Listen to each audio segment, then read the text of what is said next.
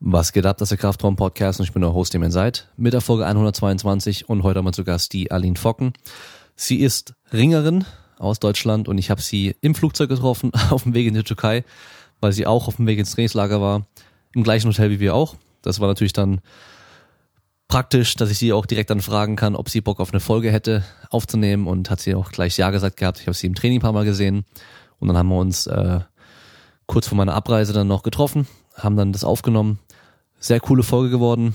Ihr Training, was ich gesehen habe, ultra krass, äh, also richtig beeindruckend. Und ähm, ja, ich bin heute mal jetzt gerade Samstagabend. Ich bin gestern Morgen zurückgeflogen von der Türkei. Ich habe dort ähm, die letzten zwei Tage nur ein bisschen was mitbekommen vom Coronavirus, also vor Ort überhaupt. Das heißt, wir mussten auf dem Weg zum Buffet und wieder raus aus dem Buffet mussten wir uns die Hände desinfizieren das war's eigentlich. Ähm, dann wurde ja auch der erste bekannte Fall in der Türkei entdeckt, ähm, wobei dann irgendwie auch Gerüchte rumgehen, dass die da viel verschweigen und so weiter, die Regierung, keine Ahnung. Aber auf jeden Fall sind wir gestern zurückgeflogen. Als ich dann hier war, kamen dann die ersten Meldungen, dass die Türkei alle Flüge von der Türkei nach Deutschland unter anderem sperren wird. Dann habe ich mich auch gleich bei Aline gemeldet und beim Andy Hoffmann von der Folge davor weil ich wusste, dass die eben halt später zurückfliegen werden äh, und es ab Samstagmorgen eben so sein sollte. Ähm, auf jeden Fall ist Andi zum Glück noch hier nach Deutschland gekommen. Aline hat mir auch geschrieben, dass äh, die Fluggesellschaften wohl da ein bisschen Stress gemacht haben und jetzt noch sieben Tage fliegen dürfen. Das heißt, die kommen auch zurück. Äh, ich gehe mal davon aus, dass die Schwimmer, die, also das Schwimmteam, was dann äh, paar Tage vor meiner Abreise erst angereist ist, dass die jetzt auch früher zurückfliegen werden wie geplant, damit sie natürlich nach Hause kommen. Auch wenn die Vorstellung, in so einem Fünf-Sterne-Sporthotel eingesperrt zu sein, nicht so schlecht ist eigentlich. Äh, man will natürlich nach Hause und äh, will dann nicht äh, festsitzen gegen seinen Willen.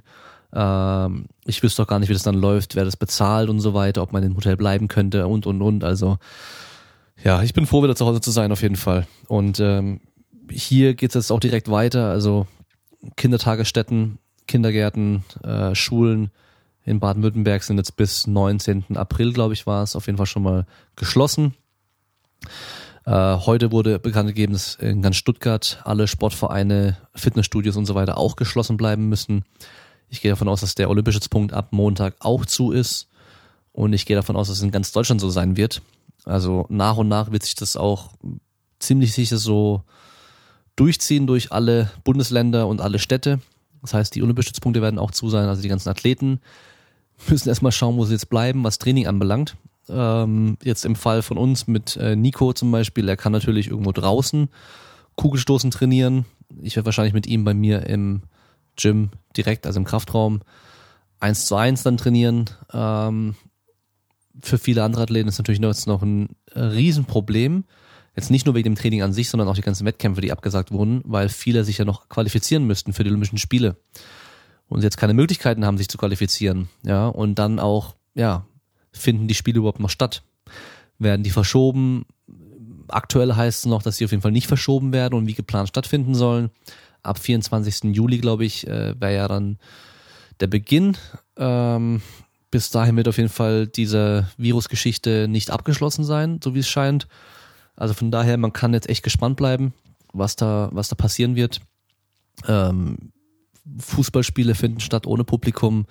Viele andere Sportarten haben komplett abgesagt, also komplett gestoppt einfach den Betrieb, äh, finden gar keine Wettkämpfe mehr statt. Äh, UFC-Event ist jetzt gerade in Brasilia, Brasilien, ähm, findet statt ohne Publikum, was ich mir für viele Kämpfer unglaublich scheiße vorstelle. Also ich meine, wenn ich jetzt da wüsste, ich steige gleich in den Käfig, äh, um jemand anderen, gegen jemand anderen zu kämpfen, der mir den Kopf abschlagen möchte. Und da ist niemand da, der zuschaut und dich anfeuert, außer deine zwei, drei Coaches. Ähm, puh, ist schon auch eine komische Atmosphäre auf jeden Fall. Ich bin mal gleich gespannt. Ich werde gleich mal reinschauen in den Livestream, wie das da aussieht und wie das rüberkommt. Ähm, ja, also wie gesagt, äh, es wird sehr, sehr spannend, was passiert. Äh, sonst zum zu der Situation an sich will ich gar nicht viel sagen, weil ich bin auf dem Gebiet überhaupt kein Experte. Ich denke nur, dass es wie bei vielen Sachen so ist, die einen, die das, die extreme Panik machen, übertreiben, die anderen, die sagen, es ist überhaupt nicht schlimm, untertreiben und irgendwo in der Mitte ist so die Wahrheit. Also für, für mich persönlich und wahrscheinlich alle, die jetzt hier zuhören, ist es wahrscheinlich nicht gefährlich. Für Leute aus unserem Umfeld vielleicht schon, also gerade so Eltern, Großeltern, Urgroßeltern, je nachdem, ähm, könnte es gefährlich werden natürlich. Und deswegen müssen wir auch aufpassen, was wir tun. Also ich habe schon, bevor ich geflogen bin, hatte ich irgendwie so Erkältungssymptome.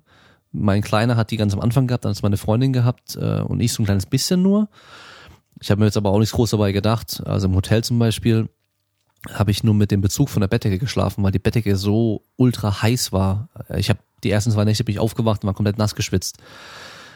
Was aber auch wieder heißt, dass ich dann nur mit der Bettdecke, äh, mit dem Bezug einfach mehr gefroren habe und dann wache ich morgens natürlich auf und habe halt so ein bisschen eine verschnupfte Nase und so weiter. Ja. Aber ich gehe jetzt auch kein Risiko ein und renne jetzt die ganze draußen rum und äh, gehe shoppen und äh, was weiß ich was machen, sondern ich bleibe jetzt einfach zu Hause.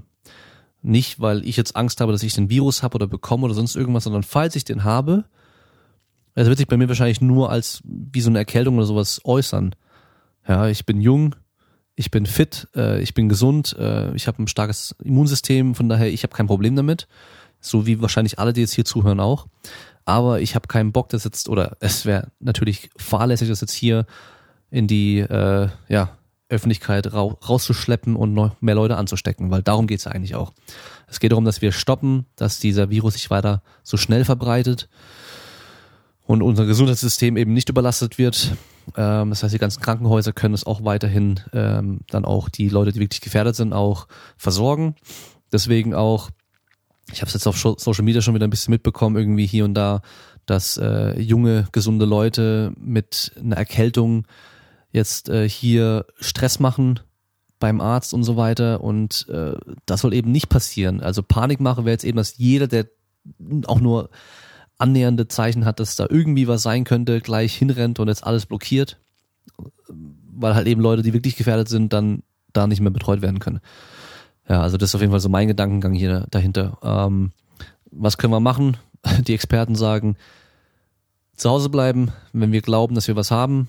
Sonst natürlich einfach äh, direkten Kontakt mit anderen Menschen vermeiden, also ein bisschen Sicherheitsabstand, äh, nicht an Orte gehen, wo sehr viele Menschen auf einmal sind. Ähm, Klar, jetzt beim Rückflug äh, ging es nicht anders. Ich musste ins Flugzeug rein, damit ich nach Hause komme. Äh, aber sonst einfach Hände waschen, äh, weniger ins Gesicht fassen und äh, ja, einfach ein bisschen aufpassen. Ja, Hygiene, äh, auf die Hygiene achten und äh, wie gesagt, jetzt nicht mit irgendwelchen wild, wildfremden Menschen rumknutschen, äh, öffentlich Toiletten äh, anfassen und sich dann ins Gesicht fassen, sonst irgendwelches Zeug. Also einfach ein bisschen aufpassen. Aber wie gesagt, ich bin gespannt, äh, was jetzt hier noch passiert. Ähm, ich bin froh, dass ich ein Home Gym habe, so wie viele andere, die ich auch trainiere, auch Home Gyms haben. Einer bei mir im Coaching hat echt vor direkt vor ein paar Wochen jetzt äh, sein Home Gym fertiggestellt, kann jetzt schön weiter trainieren, hat natürlich Glück. Äh, alle anderen, die im Fitnessstudio sind, öffentlichen trainieren, müssen jetzt halt schauen, was sie machen. Ähm, ja, zum Beispiel auch die BVDK Junioren DM wurde ja abgesagt und dann hat jemand die Idee gehabt, hey, ich mache bei mir im Fitnessstudio den Wettkampf, damit alle, die Bock haben, einfach vorbeikommen können und dann den Wettkampf machen können. Klar, es ist schade, dass der Wettkampf nicht stattfindet, aber er findet aus einem bestimmten Grund nicht statt. Und zwar, wir wollen nicht, dass, falls jemand diesen Virus hat, den dann alle weitergibt. Und wenn wir jetzt einfach irgendwo anders den stattfinden lassen, dann, ja, hat es keinen, keinen Sinn einfach, ja, dann lass den Scheiß einfach. Äh, hier einmal Wettkampf kann man auch aussetzen, es ist nicht schlimm, ja. Ähm, Gesundheit, auch das Wohl der Menschen für alle ist auf jeden Fall wichtiger. Und äh, seid nicht so leichtsinnig bei solchen Geschichten. Ich habe jetzt auch den Kraft, das Kraftraum-Seminar abgesagt. Äh, es sind zwar nur jetzt äh, zehn Leute gewesen, die gekommen wären, plus noch Stefan, Alex und ich. Aber warum soll man jetzt irgendwas riskieren? Ja, der eine oder andere wäre bestimmt mit der Bahn gefahren und so weiter. Von daher einfach absagen, ist es nicht so schlimm, wir können es nachholen. Im Zweifelsfall machen wir es online. Ähm, es wird schon irgendwie funktionieren. Ich guck, äh, ob ich die Tage ähm, vielleicht ein paar Trainingseinheiten zusammenstellen kann, die man gut zu Hause machen kann.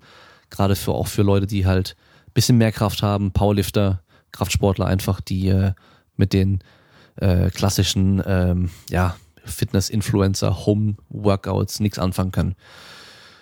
Ja, so. Ich weiß nicht, was ich sonst noch sagen kann zu dem ganzen Thema. Ähm, es heißt jetzt einfach nur abwarten, einfach ein bisschen bedacht mit der Sache umgehen, keine Angst haben, sondern einfach nur, ja, Hände waschen, nicht ins Gesicht fassen, nicht mit fremden Menschen rumquatschen, äh, rummachen, äh, wenn es geht und äh, ja, einfach abwarten und optimistisch bleiben.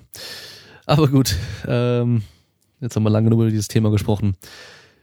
Wer den Podcast unterstützen möchte, kann es gerne machen mit einer 5-Sterne-Bewertung auf iTunes oder Apple Podcasts, äh, folgen bei oder abonnieren bei Spotify, folgen auf Instagram und ähm, wer noch eine Hose braucht, kann es bei Sparrow kaufen mit dem Code Kraftraum 10% sparen. Und sonst noch auf Patreon Supporter werden, patreon.com slash Kraftraum. Und damit wünsche ich euch viel Spaß bei der Folge. Ihr könnt mir gerne äh, Feedback geben, ob ihr für die nächste Zeit gerne mehr Folgen hättet, weil ja jetzt, ähm, wie gesagt, wir alle ein bisschen mehr zu Hause bleiben werden und so weiter, haben auch mehr Zeit, um Podcasts zu hören, äh, mehr Zeit, um Videos auf YouTube zu schauen. Ich werde jetzt auch gucken, dass ich ähm, mehr Videos auf YouTube machen kann. Äh, Gerade die ganzen Home Gym Geschichten, die ich da jetzt noch geplant hatte, äh, Equipment Reviews und äh, Ratgebergeschichten und so ein Zeug, wie man eben das richtige Rack auswählt und so weiter, ähm, dass ich die dann nächste Zeit äh, gebacken bekomme. Aber ich muss natürlich auch gucken, wo ich bleib. Ähm, ich gehe mal davon aus, das ganze Online-Coaching, die wird jetzt erstmal ein bisschen auf äh, Eis gelegt werden müssen, weil halt eben einige Leute doch nicht trainieren gehen können. Ähm, die Leute, die ein Home Gym haben, können natürlich weiter trainieren. Das ist natürlich gut. Ähm, eine Athletin, die hier direkt aus Stuttgart kommt, wird vielleicht auch bei mir trainieren können. Müssen wir mal schauen, wie wir das jetzt am besten machen. Aber wie gesagt, ähm, einfach abwarten jetzt mal und das Beste daraus machen aus der Situation. Ja, das war's. Ich wünsche euch viel Spaß beim Zuhören und wir hören uns dann beim nächsten Mal.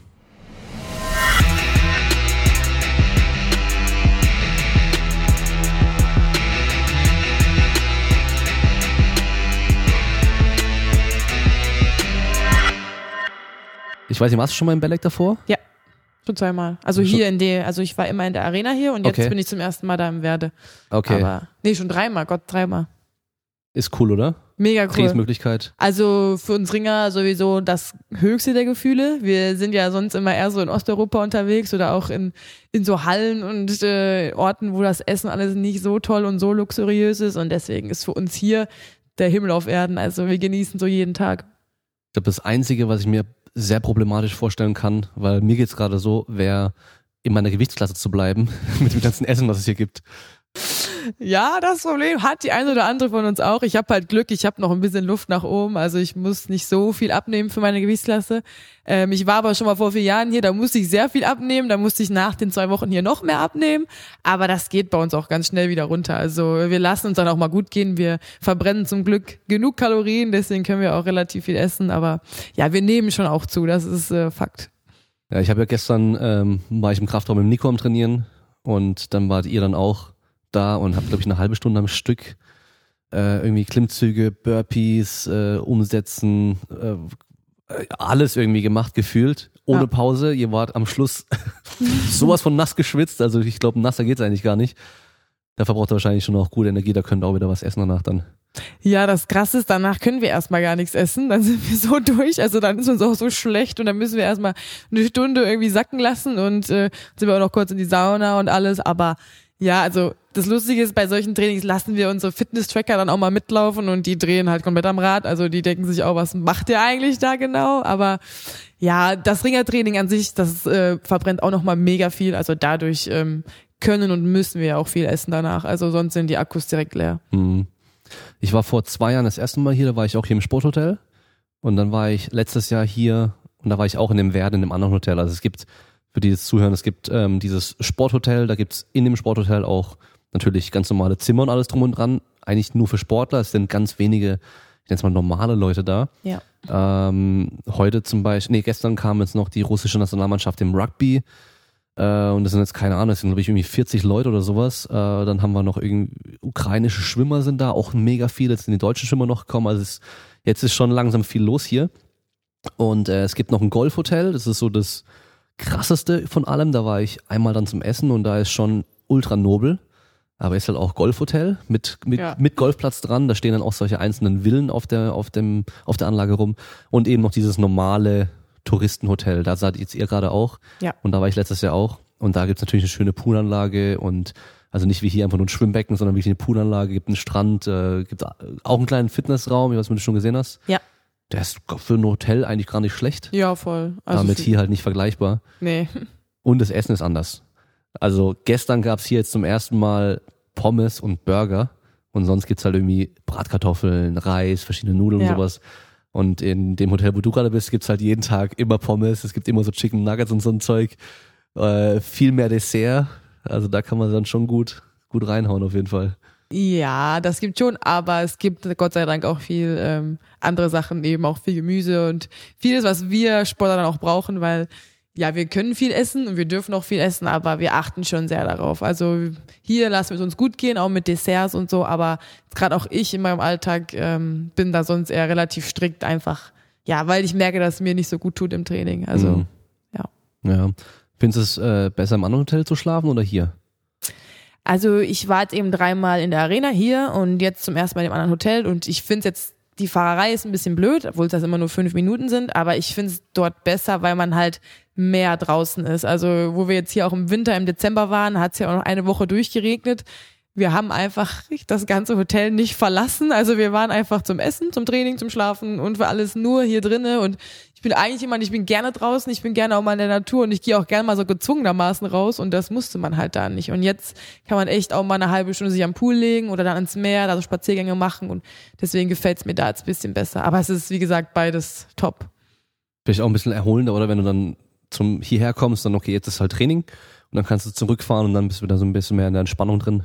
Ja, wir finden es jetzt ein bisschen schade, weil wir waren schon jetzt öfter hier und da waren nie deutsche andere Sportler. Jetzt sind hier endlich mal andere deutsche Sportler, wo wir auch mal so sich ein bisschen austauschen könnte und quatschen.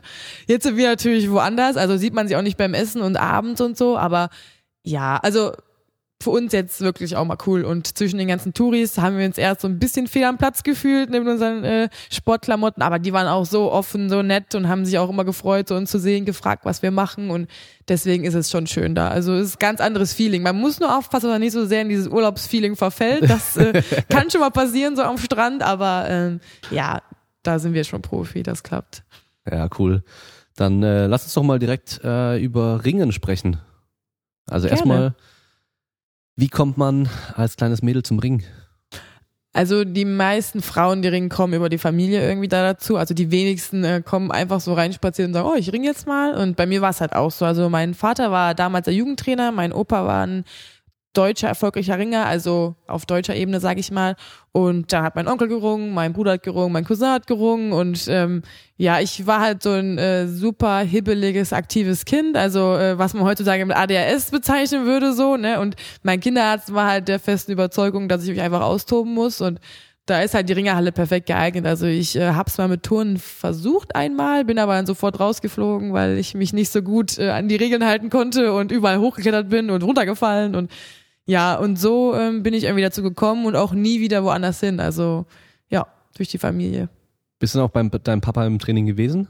Ja, War dein immer. Trainer? Also ähm, tatsächlich hat er mich trainiert, bis ich 25 Jahre alt bin. Also war der mein Haupttrainer. Ich habe dann eben noch mit dem Bundestrainer und das war damals auch mein Stützpunkttrainer zusammengearbeitet, aber ähm, jetzt nur aus privaten Gründen bin ich ja weggezogen und ähm, er begleitet mich immer noch, ist auf jedem Turnier dabei und gibt mir auch immer noch Tipps, aber jetzt ist er halt nicht mehr jeden Tag mit mir an der Matte oder auf der Matte und ähm, ja, aber sonst habe ich äh, 21 Jahre unter ihm trainiert.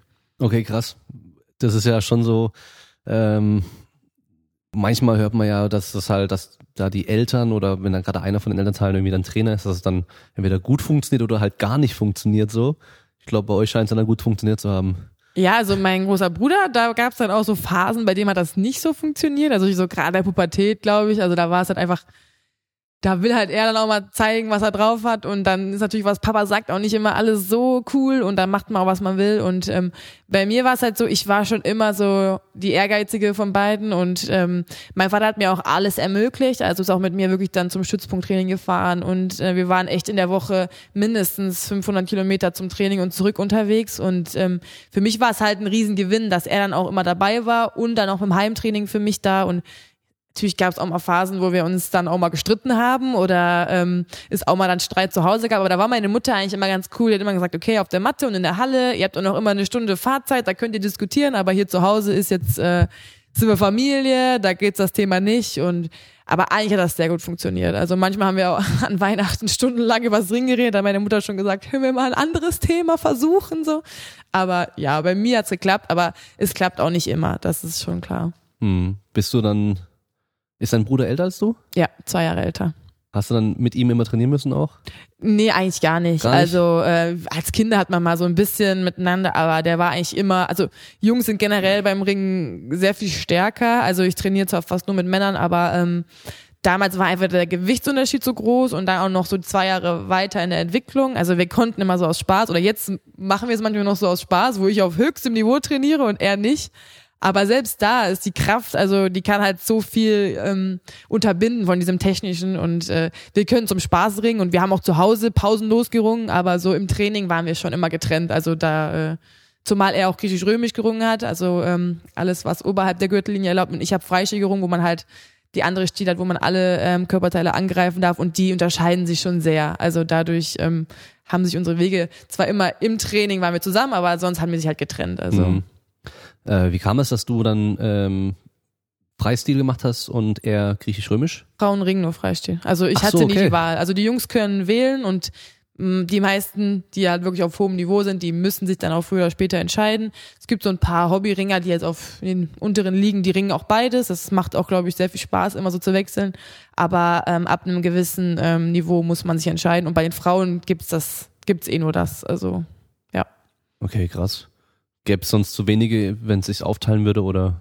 Ja, Frauenring ist halt relativ jung noch und ähm, jetzt seit Olympische seit 2004 ent- lebt halt total den Aufschwung und es entwickelt sich wahnsinnig weiter. Aber am Anfang war es halt schon, ähm, ja, war halt einfach zu wenig. Wenn man die noch aufgeteilt hätte in zwei Stile hatten, plus in den ganzen Gewichtsklassen, dann wäre es halt einfach zu wenig gewesen und hätte sich auch nicht so viel entwickelt. Und man hat halt sich für Freistil entschieden, weil man davon ausgegangen ist, dass da so diese Hebelwirkung und auch diese Würfe, wo man so aufs Genick fallen könnte, weniger passieren, dass die Verletzungsgefahr niedriger ist. Also das war so ein bisschen die Angst damals, dass die Frauen noch nicht ganz so austrainiert sind, sich dann auf den Kopf schmeißen und äh, schwer verletzen. Also Hm. ja, und ich bin auch happy mit der Stier, also es ist okay.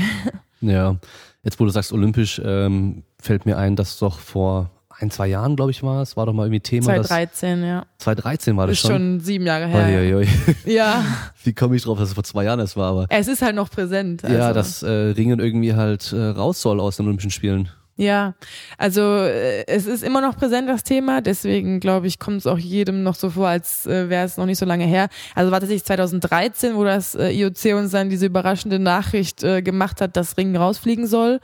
Und ähm, ich habe da gerade meine ersten Olympischen Spiele 2012 knapp verpasst und war dann total äh, in Panik, weil ich irgendwie dachte, okay, also ich bin schon voll in Vorbereitung auf die nächsten und nachher soll das alles nicht mehr stattfinden. Und also es war schon ein Rieseneklat, gerade für uns. Also ähm, wenn da noch diese ganze Förderung wegfällt, also die, die wir bekommen und das alles nicht mehr olympisch ist, dann, dann hätte man den Sport auf jeden Fall bei uns in, in Westeuropa einfach äh, begraben können. So und dadurch, dass, also Ringen ist jetzt wieder drinne bis 2024, danach wird wieder neu entschieden und ähm, wenn es dann modern genug ist und ähm, alle möglichen Medienfaktoren äh, stimmen, dann äh, bleibt es wieder drinne, aber das wird jetzt immer so sein, dass es auf der Kippe ist. Die entscheiden dann für ein, zwei Olympiazyklen und dann kann es wieder rausfliegen. Ja, das ist irgendwie schon krass. Also ich habe das damals dann mitbekommen, weil halt viele ähm, Coaches, die äh, aus den USA, also Strength and Conditioning Coaches, auch viel mit Ringern halt arbeiten und halt voll empört waren einfach, dass das äh, Ja. irgendwie raus soll. Ähm, auch aus dem Hintergrund, dass halt, wenn man sich die alten Olympischen Spiele anschaut, da war halt auch immer äh, Ringen irgendwo präsent oder halt äh, Pancration war es ja dann früher nochmal, oder Pankration Ja. heißt glaube ich auf Deutsch dann, Ja. ähm, was dann aber irgendwie dann auch später mal dann eben auch Ring war und das ist halt so eins der ursprünglichsten Dinge überhaupt ist. Und wenn man das dann halt rauswirft, ist halt schon irgendwie so ein bisschen komisch. Ja, Stimmt also ich muss sagen, ich war mega empört und es hat mich geschockt, aber es hat unser Sport auf jeden Fall nicht geschadet und mir direkt auch nicht, weil davor war es halt so, ähm, Frauenring war seit 2004 olympisch und auch nur mit vier Gewichtsklassen. Wir haben aber im Alltag, also im normalen Wettkampfalltag hatten wir acht, jetzt haben wir sogar zehn. Und ähm, ja, so eine Auflage, die das IOC uns gemacht hatte, war halt ähm, auch so ein bisschen Gleichberechtigung zwischen Männern und Frauen, weil die Männer hatten halt acht Gewichtsklassen Freistil, acht Gewichtsklassen Greco und dann die Frauen nur vier und das war halt sehr, sehr schwer, sehr wenig Startplätze und ähm, dadurch haben sie dann sechs Gewichtsklassen olympisch gemacht. Dadurch hat sich das Ganze auch noch mal noch weiter entwickelt, weil einfach auch viele zum Beispiel islamische Länder dann auch viel mehr ins Frauen investiert haben und ähm, der Sport ist schon viel ansehnlicher geworden, auch verständlicher und ähm, auch der Verband ist bisschen wach geworden. Also es war nicht nur negativ, ähm, trotzdem, dass man uns so austauschen will gegen Baseball, Softball oder was auch immer, was womit ich gar nicht die Sportart kritisieren will, aber das hat uns schon irgendwie getroffen und ähm, das hat mich auch gewundert, wie viele andere das getroffen. Also mich haben darauf so viele Menschen angesprochen und auch so viele Politiker haben sich ja auch geäußert auf der ganzen Welt und also das war dann auch wiederum cool, so zu sehen, wer auf einmal alles hinter uns steht und das so total schlimm findet, obwohl sie sich in der normal, im normalen Leben gar nicht so sehr dafür interessieren. Also das war dann, das war die schöne Seite daran. Aber ja, langfristig wäre es schon Horror, wenn wir da rausfliegen würden. Mhm.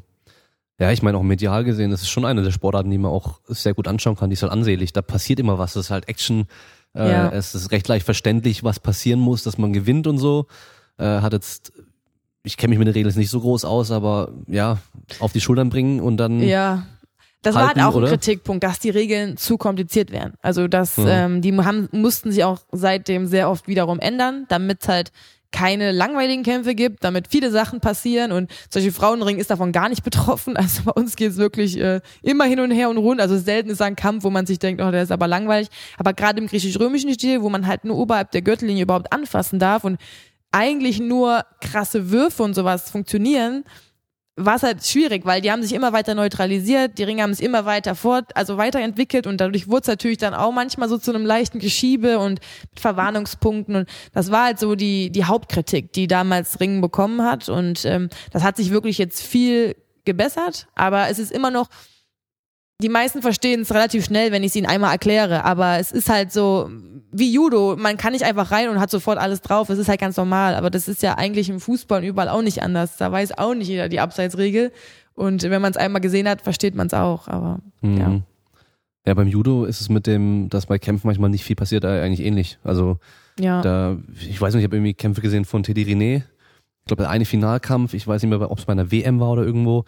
Äh, der hat am Schluss dann nur gewonnen, weil einer einen Foul gemacht, weil der Gegner einen Foul gemacht hat. Ähm, beide konnten den anderen nicht werfen, haben ja. keine Punkte gemacht. Es war nur durch das eine Foul. Und der ganze Kampf war eigentlich nur versuchen, irgendwie einen Griff zu kriegen, dass ja. sie halt irgendwie was ansetzen können und ist nichts passiert so. Also das ist schon irgendwie dann auch wieder langweilig gewesen zum Schauen. Ja, das kann bei uns fast zum Beispiel gar nicht passieren, also wegen Fouls und so. Da, also selten passiert da sowas, aber bei uns gibt's halt dann eben Verwarnungspunkte für negatives Ringen, nennt man das, also für passives Verhalten. Mhm. Und das kann schon auch mal sein, dass man, also es wird aber immer so, das wird immer einer verwarnt, wenn dann immer noch nichts passiert, wird der andere auch verwarnt und dann steht's halt 1-1, die letzte Wertung gewinnt und dadurch passiert dann automatisch was. Also meistens ist dann so die erste Hälfte ein bisschen ruhiger, das ist auch bei mir so, bei meinen Kämpfen und in der zweiten Hälfte passiert dann schon mehr, weil einer von beiden muss dann kommen und also das gibt's bei uns, also Kämpfe dürfen gar nicht laut Regelwerk 1-1 ausgehen, weil dann müssen die Schiris immer weiter ermahnen und ähm, dann passiert auch was. Aber ja, es gibt natürlich immer auch mal langweiligere Kämpfe, aber die gehen halt sechs Minuten. Das ist jetzt nicht so, dass man sich das jetzt zwei Stunden angucken muss. Also von daher geht's eigentlich. Mhm. Ähm, kannst du ganz kurz mal für jemanden, der absolut keine Ahnung hat, ganz einfach erklären, wie man gewinnen kann beim Ring? Also es gibt halt diesen klassischen Schultersieg, das ist so wie ein K.O. beim Boxen. Da ist es ganz egal, ähm, wie der Punktestand vorher ist oder auch nicht. Ähm, da muss ich einfach meinen Gegner mit beiden Schulterblättern auf die Matte drücken, also das durch Techniken, Hebel, Würfe und so weiter. Ähm, wenn ich das schaffe und ihn da kurz kontrolliere, dann ist der Kampf sofort vorbei. Wir nennen das Tusch. Also das ist ähm, die höchste Punktzahl und ähm, da kann man tatsächlich hoch nach Punkten zurücklegen und gewinnt trotzdem. Und dann gibt's halt einfach die ganz normalen Punktewertungen. Ne? Da kann man also je krasser der Wurf, je höher die Amplitude, gibt's halt fünf oder vier Punkte. Ähm, für so leichte ähm, Hebel oder Rollen gibt's zum Beispiel zwei Punkte und ähm, beim Freischwierigen ist es so, wenn man zehn Punkte Differenz hat, also bei 10 zu 0 oder bei 12 2, dann ist der Kampf technisch überlegen vorbei. Also ähm, das sind schon viele Punkte, die muss man erstmal schaffen ne, auf hohem Niveau. Und im griechisch-römisch ist das bei 8-0, weil die halt ähm, ja weniger Möglichkeiten haben. Dann gibt's halt noch den Bodenkampf. Aber im Großen und Ganzen gibt's einfach Punkte, die man sammeln muss. Oder halt das Hauptziel ist immer, den Gegner auf die Schultern zu drücken. Und der wehrt sich natürlich. Kann man auch würgen und hebeln und dann zur Aufgabe zwingen? Nee, das ist gar nicht also erlaubt. Alles, was so mit Würgen, Hebeln oder gegens Gelenk oder annähernd den Gegner verletzen könnte, ähm, ist streng verboten. Also wird auch mit Verwarnungen ähm, und mit Punktstrafen geahndet. Also ähm, was halt bei uns so, äh, Ringen ist schon hart, klar, aber was halt so ein bisschen so Finger fassen, Haare ziehen und so, das gibt's schon, aber ähm, wer das halt provokativ macht oder auch so sehr aggressiv ringt, der kriegt dann schon auch seine Ermahnung. Beim zweiten Mal gibt's auch eine Verwarnung mit Punktverlust ähm, auf. Mhm. Ja. Schau jetzt gerade deine Ohren an. bisschen sieht man aber. Ja, ein bisschen. Aber gar nicht so arg. Ja. Ähm, weil man sieht ja manchmal die Leute mit dem Ohrschutz dann auch. Ja. Äh, trägst du das normalerweise dann auch im Training oder? Ja, also je nach Phase. Also wenn wir sehr, sehr viel kämpfen und ähm, ich sehr viel Körperkontakt habe mit anderen, dann äh, muss ich sie schon mal anziehen, weil dann merke ich auch, dass meine Ohren wieder äh, langsam blau werden und schmerzen. Ähm, aber auch die können einen halt nicht immer davor bewahren, weil äh, manchmal bleibt man einfach hängen und kriegt was dagegen. Ähm, ja, die richtigen Männer, sage ich mal, die tragen sowas aus Prinzip natürlich nicht. Das ist natürlich was für nur für Mädchen und Ringerohren sind ja auch für die irgendwie cool. Also ähm, ja, ich stehe jetzt nicht so drauf, aber ich habe mich auch dran gewöhnt. Also wenn die jetzt noch richtig schlimm werden sollten, dann lasse ich mir die nach der Karriere wegoperieren, dann ist auch gut. Mhm. Also, ähm, aber irgendwie ist halt auch cool, wir erkennen uns halt auf der ganzen Welt untereinander, die Judokas, die Ringer, so, das ist halt lustig, ne? wenn man sich irgendwo trifft oder gerade in anderen Ländern, wo diese Sportarten auch größer sind, dann ähm, wird man halt sofort begrüßt, jetzt gerade auch hier in der Türkei und so, da sind halt Ringer wirklich äh, Stars und dann, ah, was, ihr ringt, oh, deine Ohren und das ist dann schon auch lustig. Also ich brauche sie nicht unbedingt, aber es ist jetzt auch nicht so schlimm. Hast du dann auch schon mal ähm, mit der Spritze rein und Blut raus und so? Ja, jetzt erst vor einem Monat. Also Okay. das allererste Mal in meinem Leben. Also Echt? es ist schon, äh, ja, dass man 27 Jahre ringt und dann erst danach sein Ohr punktieren lässt, das ist schon selten. Ähm, aber ja, mein Mann meinte dann so, ja, einmal im Leben muss man es gemacht haben. Es war gar nicht so schlimm. Der Druckverband danach ist eigentlich schlimmer, weil sonst, ähm, man muss halt dann so einen Verband machen, sonst läuft es immer nach. Und äh, ja, gehört irgendwie dazu zum Ringerleben. Tut schon, also das Ohr selber tut mehr weh, weil das wirklich halt Blutergüsse sind und da läuft halt ganz viel Flüssigkeit rein und wenn dann jemand dagegen haut, das ist schon super schmerzhaft irgendwie. Also tut viel mehr weh als jede Kopfnuss, die wir so bekommen. Also ja, aber das Punktieren ist ganz okay.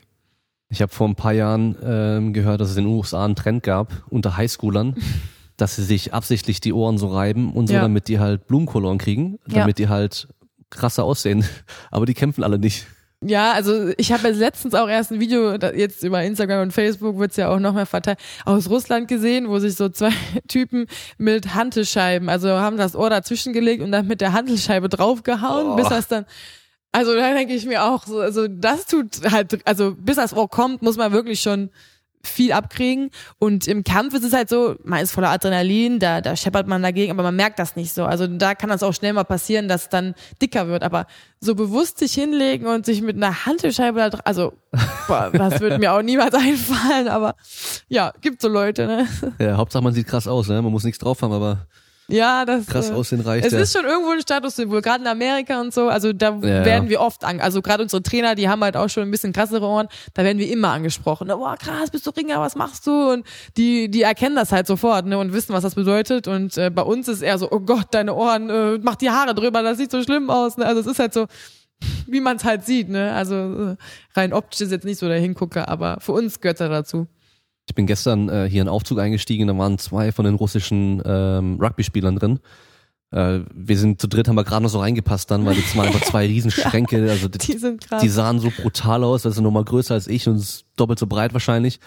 Und der eine halt noch irgendwie so eine frisch genähte Narbe Ja. auf der Wange, weißt du, und dann halt auch so im ganzen Gesicht so, ist schon so Narbengewebe und sowas und halt auch die Ohren so richtig krass. ja, krass. Also bei denen hast du es ja auch gesehen, diese Blumenkoloren. Das habe ich noch nicht oft gesehen bei, bei Rugby-Spielern. Aber ich kann es mir vorstellen, wie es passiert. Also es geht Vorhin auf dem Weg zum Kraftraum bin ich an dem anderen Raum vorbei, wo die Ringermatten drin liegen. Da lagen auch zwei drin und haben dann da ähm, Bodenkampf gemacht. Ah, okay. Also ich glaube, die machen auch einfach, vielleicht sind auch ein paar Ringer oder Sambo-Kämpfer mit ja, dabei, weißt du? vielleicht so just for fun, wer weiß. Kann gut sein. Ja, ich glaube, die Ringer sind nicht die schlechtesten Rugby-Spieler, weil die haben halt keine Angst vor Körperkontakt und Rennen können wir eigentlich auch. Also wir sind, wir sind halt nur nicht so gut über ganz lange Zeit, ne? Aber so, so kurz mal Gas geben, das können wir schon.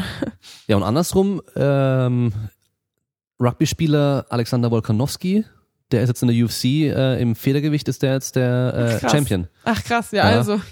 so weit ist es dann doch nicht entfernt voneinander wahrscheinlich. Ja, ich meine, ja, also alles Ja. harte Sportarten. Ja, Äh, man hört ja auch immer wieder mal, dass die äh, Football-Coaches ihre ihre Footballspieler im Winter dann außer Ja. von der Saison äh, zum Ringen schicken fürs Ja. Training, weil erstmal halt körperlich halt ein hartes Training.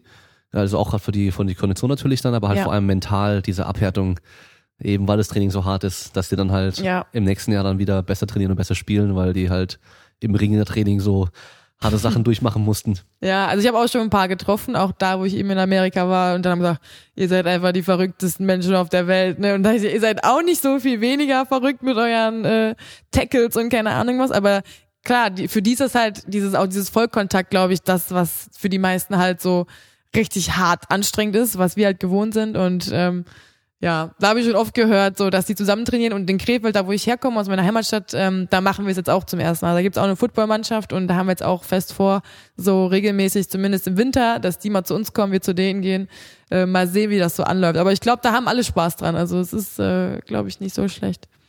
Ja, ich glaube, es ist einfach dieses Training, äh, du musst konstant was machen oder auch Ja. wenn du mit dem Gegner arbeitest, konstant irgendwie Druck oder Zug oder ja, Ja. du kannst ja keine Pause machen, das ist halt ungewohnt für einen Footballer oder für, für einen Kraftsportler auch. Ja, klar. Und die Footballer müssen ja auch Handfighting machen, das heißt, äh, weißt, wenn einer auf sie zukommt, dann gucken, dass er halt vorbeikommt, eben Ja. durch verschiedene Techniken, da ist es wahrscheinlich auch nicht schlecht als Ringer.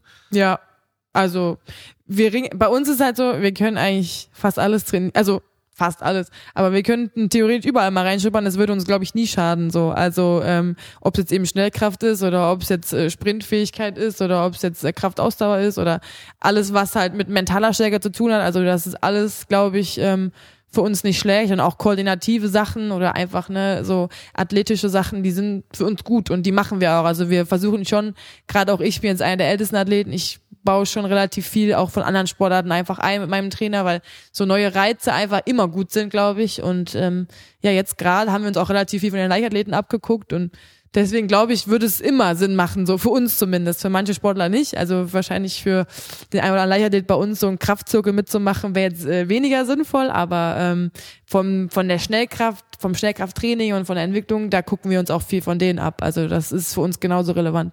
Hm, ja, klar, macht ja auch Sinn. Ich meine, ihr braucht ja die Ausdauer einmal, aber muss halt auch im richtigen Moment voll explodieren können. Ja, Und dein Gegner hat halt immer ein bestimmtes Gewicht. genau. Und wenn du dann auch stärker bist, dann ist natürlich wieder leichter, das Gewicht rumzuwerfen oder Ja. halt auch länger dann zu kontrollieren und so weiter. Äh, deswegen muss man schon wieder von allem irgendwie was können. Ja. Ja. Ähm, aber wie sieht denn das äh, Ringertraining gerade in der, in der, bei den Kindern dann aus? Weil ich kenne halt noch das vom Judo, dass wir da halt einfach viel Technik geübt haben, immer verschiedene Sachen Ja. geübt haben, dann auch verschiedene Positionen geübt haben und so weiter. Und anfangs aber halt noch nicht wirklich viel so, ich nenne es mal Sparring oder halt Kämpfen ge Ja. gemacht haben, sondern halt einfach eher viel Übung.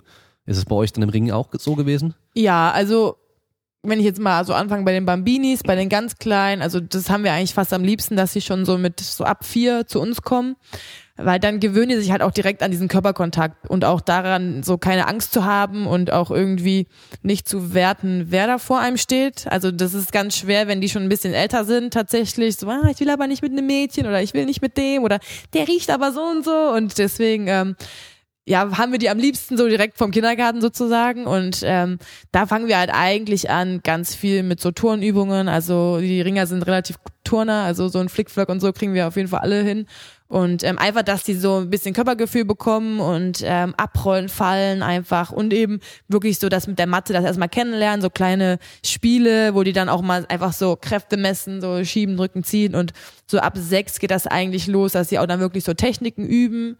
Im Bambini macht man es auch schon so ein bisschen, aber die wollen halt einfach toben und ähm, ja, sollen Spaß haben und ja, dann üben wir sehr viel Technik, die touren auch weiter, die machen relativ viel auch einfach so ähm, ja, so athletische Sachen, ne? Also, dass sie einfach auch im Handstand laufen können, dass sie so eine Körperspannung mitbringen. Also sowas bringen wir halt viel bei und kämpfen muss man die immer ein bisschen lassen, weil das wollen irgendwie alle Kinder. Also äh, jetzt im Nachhinein verstehe ich das gar nicht mehr, weil ich denke mir immer, boah, wenn ich mal nicht kämpfen muss, ist auch schön im Training.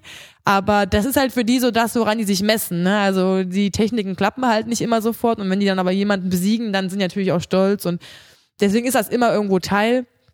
Wir versuchen das halt nicht ganz so viel zu machen, ne? weil je nachdem, wie sensibel auch ein Kind ist oder äh, eben nicht, ist das Verlieren beim Ringen auch einfach ein bisschen schmerzhafter als bei anderen Sportarten, muss ich sagen. Also ne, du bist halt so eins gegen eins und gerade kleine Jungs können auch ziemlich gnadenlos sein, so wenn sie dann gewonnen haben und so äh, zu dem anderen gehen und den so ärgern. Also ja, wir mischen es. Also wir versuchen es wirklich so von allem was. Und ähm, erst wenn die wirklich auf Turniere gehen, dann äh, müssen die auch einfach Kampferfahrung haben und auch, äh, ja, die müssen aber auch genauso verlieren lernen. Also das äh, wird beim Turnier, also es gibt eigentlich niemanden, der hingeht und sofort gewinnt. Das ist einfach normal bei uns. Hm. Ähm, Im Judo haben wir ja dann die ganzen Gürtel immer. Das heißt, man wird ein bisschen eingestuft, so auch wenn man auf Turniere geht und so weiter. Bei euch hat man es ja gar nicht. Gibt's oder gibt's da auch sowas irgendwie, dass man dann nach Erfahrung oder sowas geht, wenn man dann auf Turniere geht, dass man dann halt nicht einfach hinkommt fürs erste Turnier und dann kämpfst du halt dann gegen die, keine Ahnung, Äh, krasseste überhaupt so? Nee, also so wie bei euch so eingeteilt ist, also aus dem, wie es beim Judo ist, das haben wir nicht. Wir haben uns jetzt so ein bisschen abgeguckt aus dem Judo so, so Ringkampfabzeichen, so äh, Rika nennt man das, oder auch so Wieselabzeichen und so, dass man einfach so ein bisschen ähm, auch so Ziele hat für die Jugendtrainer, so welche Techniken die in welchem Alter so angemessen sind, was die können müssen und ähm, ja, ab wann man die dann auch irgendwie so auf ein Turnier schickt. Ähm, das haben wir schon, aber im Endeffekt ist es bei uns eigentlich knallhart. Also du gehst halt auf ein Turnier. Es gibt natürlich auch Anfängerturniere. Da ringen dann auch wirklich nur welche, die erst seit einem Jahr oder so ringen. Aber sonst gehen die Kinder auf Turniere und kämpfen gegen die, die genauso viel wiegen. Und wenn du halt dann noch relativ schwer bist, zum Beispiel, und jung und schwer, was ja auch mal ganz schnell so sein kann, dann kann sein, kriegst du einen zwei, drei Jahre älteren und der macht dich halt dann fertig so, ne? Und deswegen ist Ringen gerade so, also im Kindesalter ist das schon, ist schon hart bei uns. Also ich muss auch sagen, also im Nachhinein, wie oft ich eigentlich geheult habe und meine Eltern mich heulen. Also ich habe eigentlich auf jedem Turnier geheult, immer. Und auch so für Leute von außen, die denken sich auch, hier heulen ja alle Kinder. Aber irgendwie, also habe ich nie darüber nachgedacht, nicht mehr dahin zu gehen. Aber mir hat es trotzdem so Spaß gemacht. Ich habe halt kurz geheult und dann war es wieder okay. Aber ich habe einfach pro Kampf immer geheult, weil ich habe immer verloren. Und äh, ja, das ist also im Nachhinein voll verrückt so. Und für Fremde, wie gesagt, sieht das sehr komisch aus, aber gehört irgendwie auch dazu. Also ähm, verlieren, lernen und äh, trotzdem so nett und respektvoll zu bleiben, das ist bei uns halt ganz wichtig so, ne? Und ja, das lehrt Ringen irgendwie auch. Also Hm. Ja gut, ich meine, einmal ist es ja ganz cool, wenn du mit Leuten auf unterschiedlichen Leveln trainierst oder auch kämpfst dann, Ja. also auch bessere natürlich, weil wenn du halt immer nur mit gleich mit gleich schlechten, nenne ich es mal, irgendwie jetzt als Anfänger dann irgendwie halt äh, kämpfen müsstest, dann wird es halt auch schwer besser zu werden. Aber andersrum, wenn du halt dann auf bei jedem Turnier immer nur gegen so richtig krasse kämpfst und dann halt das Niveau einfach so unterschiedlich ist und du nur auf den Deckel bekommst, ja. ist halt auch wieder hart dann so da. Also ich bin das beste Beispiel. Ich habe drei Jahre pro Jahr bestimmt 20 Turniere gerungen und habe keinen Kampf gewonnen. Boah. Also ich habe drei Jahre, also, also das ist schon ein Extremfall. Also das habe ich auch selten so von anderen gehört, die so lange durchgehalten haben, ohne jemals überhaupt zu gewinnen. Und ich war auch schon irgendwann vor den Kämpfen nervig am Ende, weil ich einfach wusste, jetzt kriege ich sie wieder auf die Mütze. Aber bei mir war es halt eben so, es war halt so eine Familiensache. Mein Bruder war dann dabei, meine Eltern, meine ganzen Freunde. Ich hatte auch echt dann dadurch halt viele Bekanntschaften und irgendwann hat dann hat dann irgendwann mal geklappt so und dann ähm, war das Eis gebrochen und plötzlich gewinnst du Kämpfe, Turniere, Medaillen, dann war ich auch direkt zum Landeskader und dann ging es auch irgendwie nur noch aufwärts. Aber bis dahin, also glaube ich, wollte ich schon ein paar Mal aufhören, so mit Turnieren. Ich wollte nie aufhören zu ringen, aber ich wollte eigentlich nicht mehr mich die ganze Zeit verkloppen lassen. Und als äh, kleines Kind darfst du natürlich auch noch gegen Jungs ringen. Also da ist es so, dass äh, Mädchen auch gegen Jungs ringen können, wenn sie wollen. Und ähm, ja, im Training war ich immer total gut, aber ich habe es halt einfach nicht hinbekommen. Ich war so nervös dann bei Turnieren und habe halt echt, also ich habe richtig auf die Mütze bekommen am Anfang. Und äh, meine Mutter, die hat schon so, glaube ich, insgeheim gehofft, ich äh, gebe auf, aber ja, irgendwie war das nie so zur Debatte gestanden und dann ähm, macht sich sowas natürlich auch übelst stark. Und dann ging es bei mir dann auch wirklich eigentlich direkt äh, voll bergauf. Welches Alter war das, wo du drei Jahre lang durchgehend verloren hast? Also mit sieben habe ich mein erstes Turnier gerungen Okay. und ja, bis Und direkt das zehn war. erste verloren auch. Ja, alles. Also ich rede nicht von einem Kampf, sondern ich habe jedes Turnier vier, fünf Kämpfe gehabt und habe jeden verloren. Also und jedes Mal habe ich geheult. Also das klingt wirklich so verrückt, aber ja, Erinnerst du dich noch an deinen ersten Kampf, den du dann gewonnen hast? ja, Hast du da auch geheult? nein. da war ich so. Das Krasse war ja so, ich hatte ja wirklich so richtig ADS. Also und ich wusste ja auch im Training, dadurch, dass ich wirklich auch schon lange, ich war seit ich vier war schon auf der, also als Baby schon auf der Matte und ich wusste ja auch, ich bin nicht schlecht. Das wusste auch eben mein Vater. Ich glaube, der hätte schon mal die Reißleine gezogen, wenn er jetzt gar keinen Sinn gesehen hätte. Aber dadurch, dass ich im Training die ganzen Jungs besiegt habe und da auch gut war, wusste ich ja eigentlich auch, dass ich es kann. Und dann, als ich dann endlich mal gewonnen habe, da war es nur so, da war ich eher schon so trotzig und meinte so, boah, na, endlich so, ne? Und bin dann so von der Matte, meine Mutter so, ja, endlich. Also, ja, also es war, ist, ist eine lustige Geschichte. Aber so krass ist es selten. Also es ist selten so, dass äh, ein Kind so lange so viel verliert. Das war bei mir wirklich so ein Sonderfall. Ja, und was war das Geheimnis? Wie kam es, dass du dann gewonnen hast? Ich Irgendwas muss es doch sein. keine Oder? Ahnung. Ich glaube, ich habe mir einfach zu viel in die Hose gemacht immer. Also ich kann echt nicht sagen, woran es liegt. Das ist auch schon zu lange her. Und das Krasse ist, auch beim Ringen so, du verdrängst sowas total. Weil es tut schon weh, aber irgendwie, genauso wie bei uns das Gewicht machen, das ist so Horror. Und nach dem ersten Schluck Wasser denkt sich jeder so, ja, so schlimm war es ja gar nicht. Und dabei war es Ja. richtig schlimm. Du willst eigentlich so das nie wieder machen, aber du verdrängst sowas total irgendwie. Also ich kann gar nicht sagen. Ich glaube, ich war echt einfach habe ich das gemacht. Ich glaube, ich habe einfach eine bekommen, die war noch schlechter als ich. Vielleicht war es auch das. So, die war auch dann Anfänger. Das kann auch sein. Wahrscheinlich war es das. Und Die ganzen Guten haben dann aufgehört ja, einfach. nee, die waren einfach älter oder schwer. Keine Ahnung. Wahrscheinlich lag es daran. Aber dann äh, ging es aufwärts. Ja. Ja, ja krass. Äh, schon heftig, ey. Drei Jahre lang. Also Ja. kenne äh, von so einem amerikanischen Coach, ähm, gibt so eine Doku, ähm, also so ein Strength and Conditioning Coach. Und da ist eben ein Junge, der kam da halt hin, ähm, zwei, dreimal die Woche nach der Schule, war Ringe, hat das ganze Jahr lang jeden Kampf verloren. Und der war halt so, ah, wie alt war der? 13, 14 vielleicht, glaube ich, sowas um den Mhm. Dreh. Äh, war halt so ein schmächtiger Typ so und halt auch noch Ja. der hat den Mund nicht aufgemacht, auf den Boden geschaut nur und so, weißt du.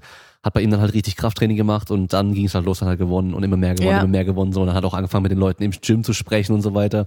So voll die Erfolgsstory war das, weißt Ja. du. Aber de- deine ist ja nochmal viel krasser. Ja, meine ist eigentlich, also, du selber empfindest es halt nicht so krass, ne? Aber das stimmt schon, das ist jetzt so eine typische Floskel, man sagt schon so, dass Ringen halt irgendwie auch eine Lebenseinstellung ist. Und das stimmt schon, weil nicht nur von wegen hinfallen und aufstehen, das ist bei uns täglich Brot, aber wirklich, du musst dich durchbeißen und ähm, bei uns kann jeder irgendwie was gewinnen, egal ob groß oder klein, ob dick oder dünn. Es gibt so viele Gewichtsklassen und auch Stilarten und alles.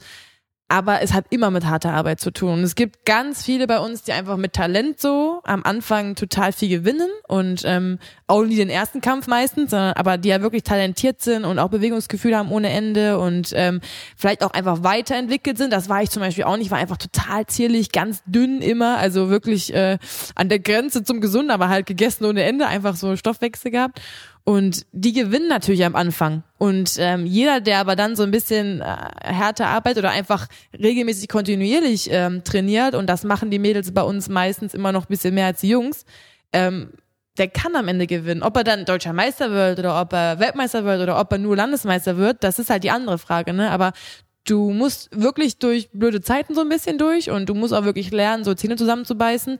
Bei uns ist echt Jammern ganz unangemessen. Also das ist auch das, was ich an Menschen am wenigsten leiden kann. Aber du kriegst auch voll viel zurück, also wirklich. Und wenn es nur Kraft ist und Selbstbewusstsein und dann irgendwie auch so den Mut, das immer wieder neu zu machen. Und ja, das, also Ring ist schon sehr charakterbildend. Also das ist ähm, ja verrückt.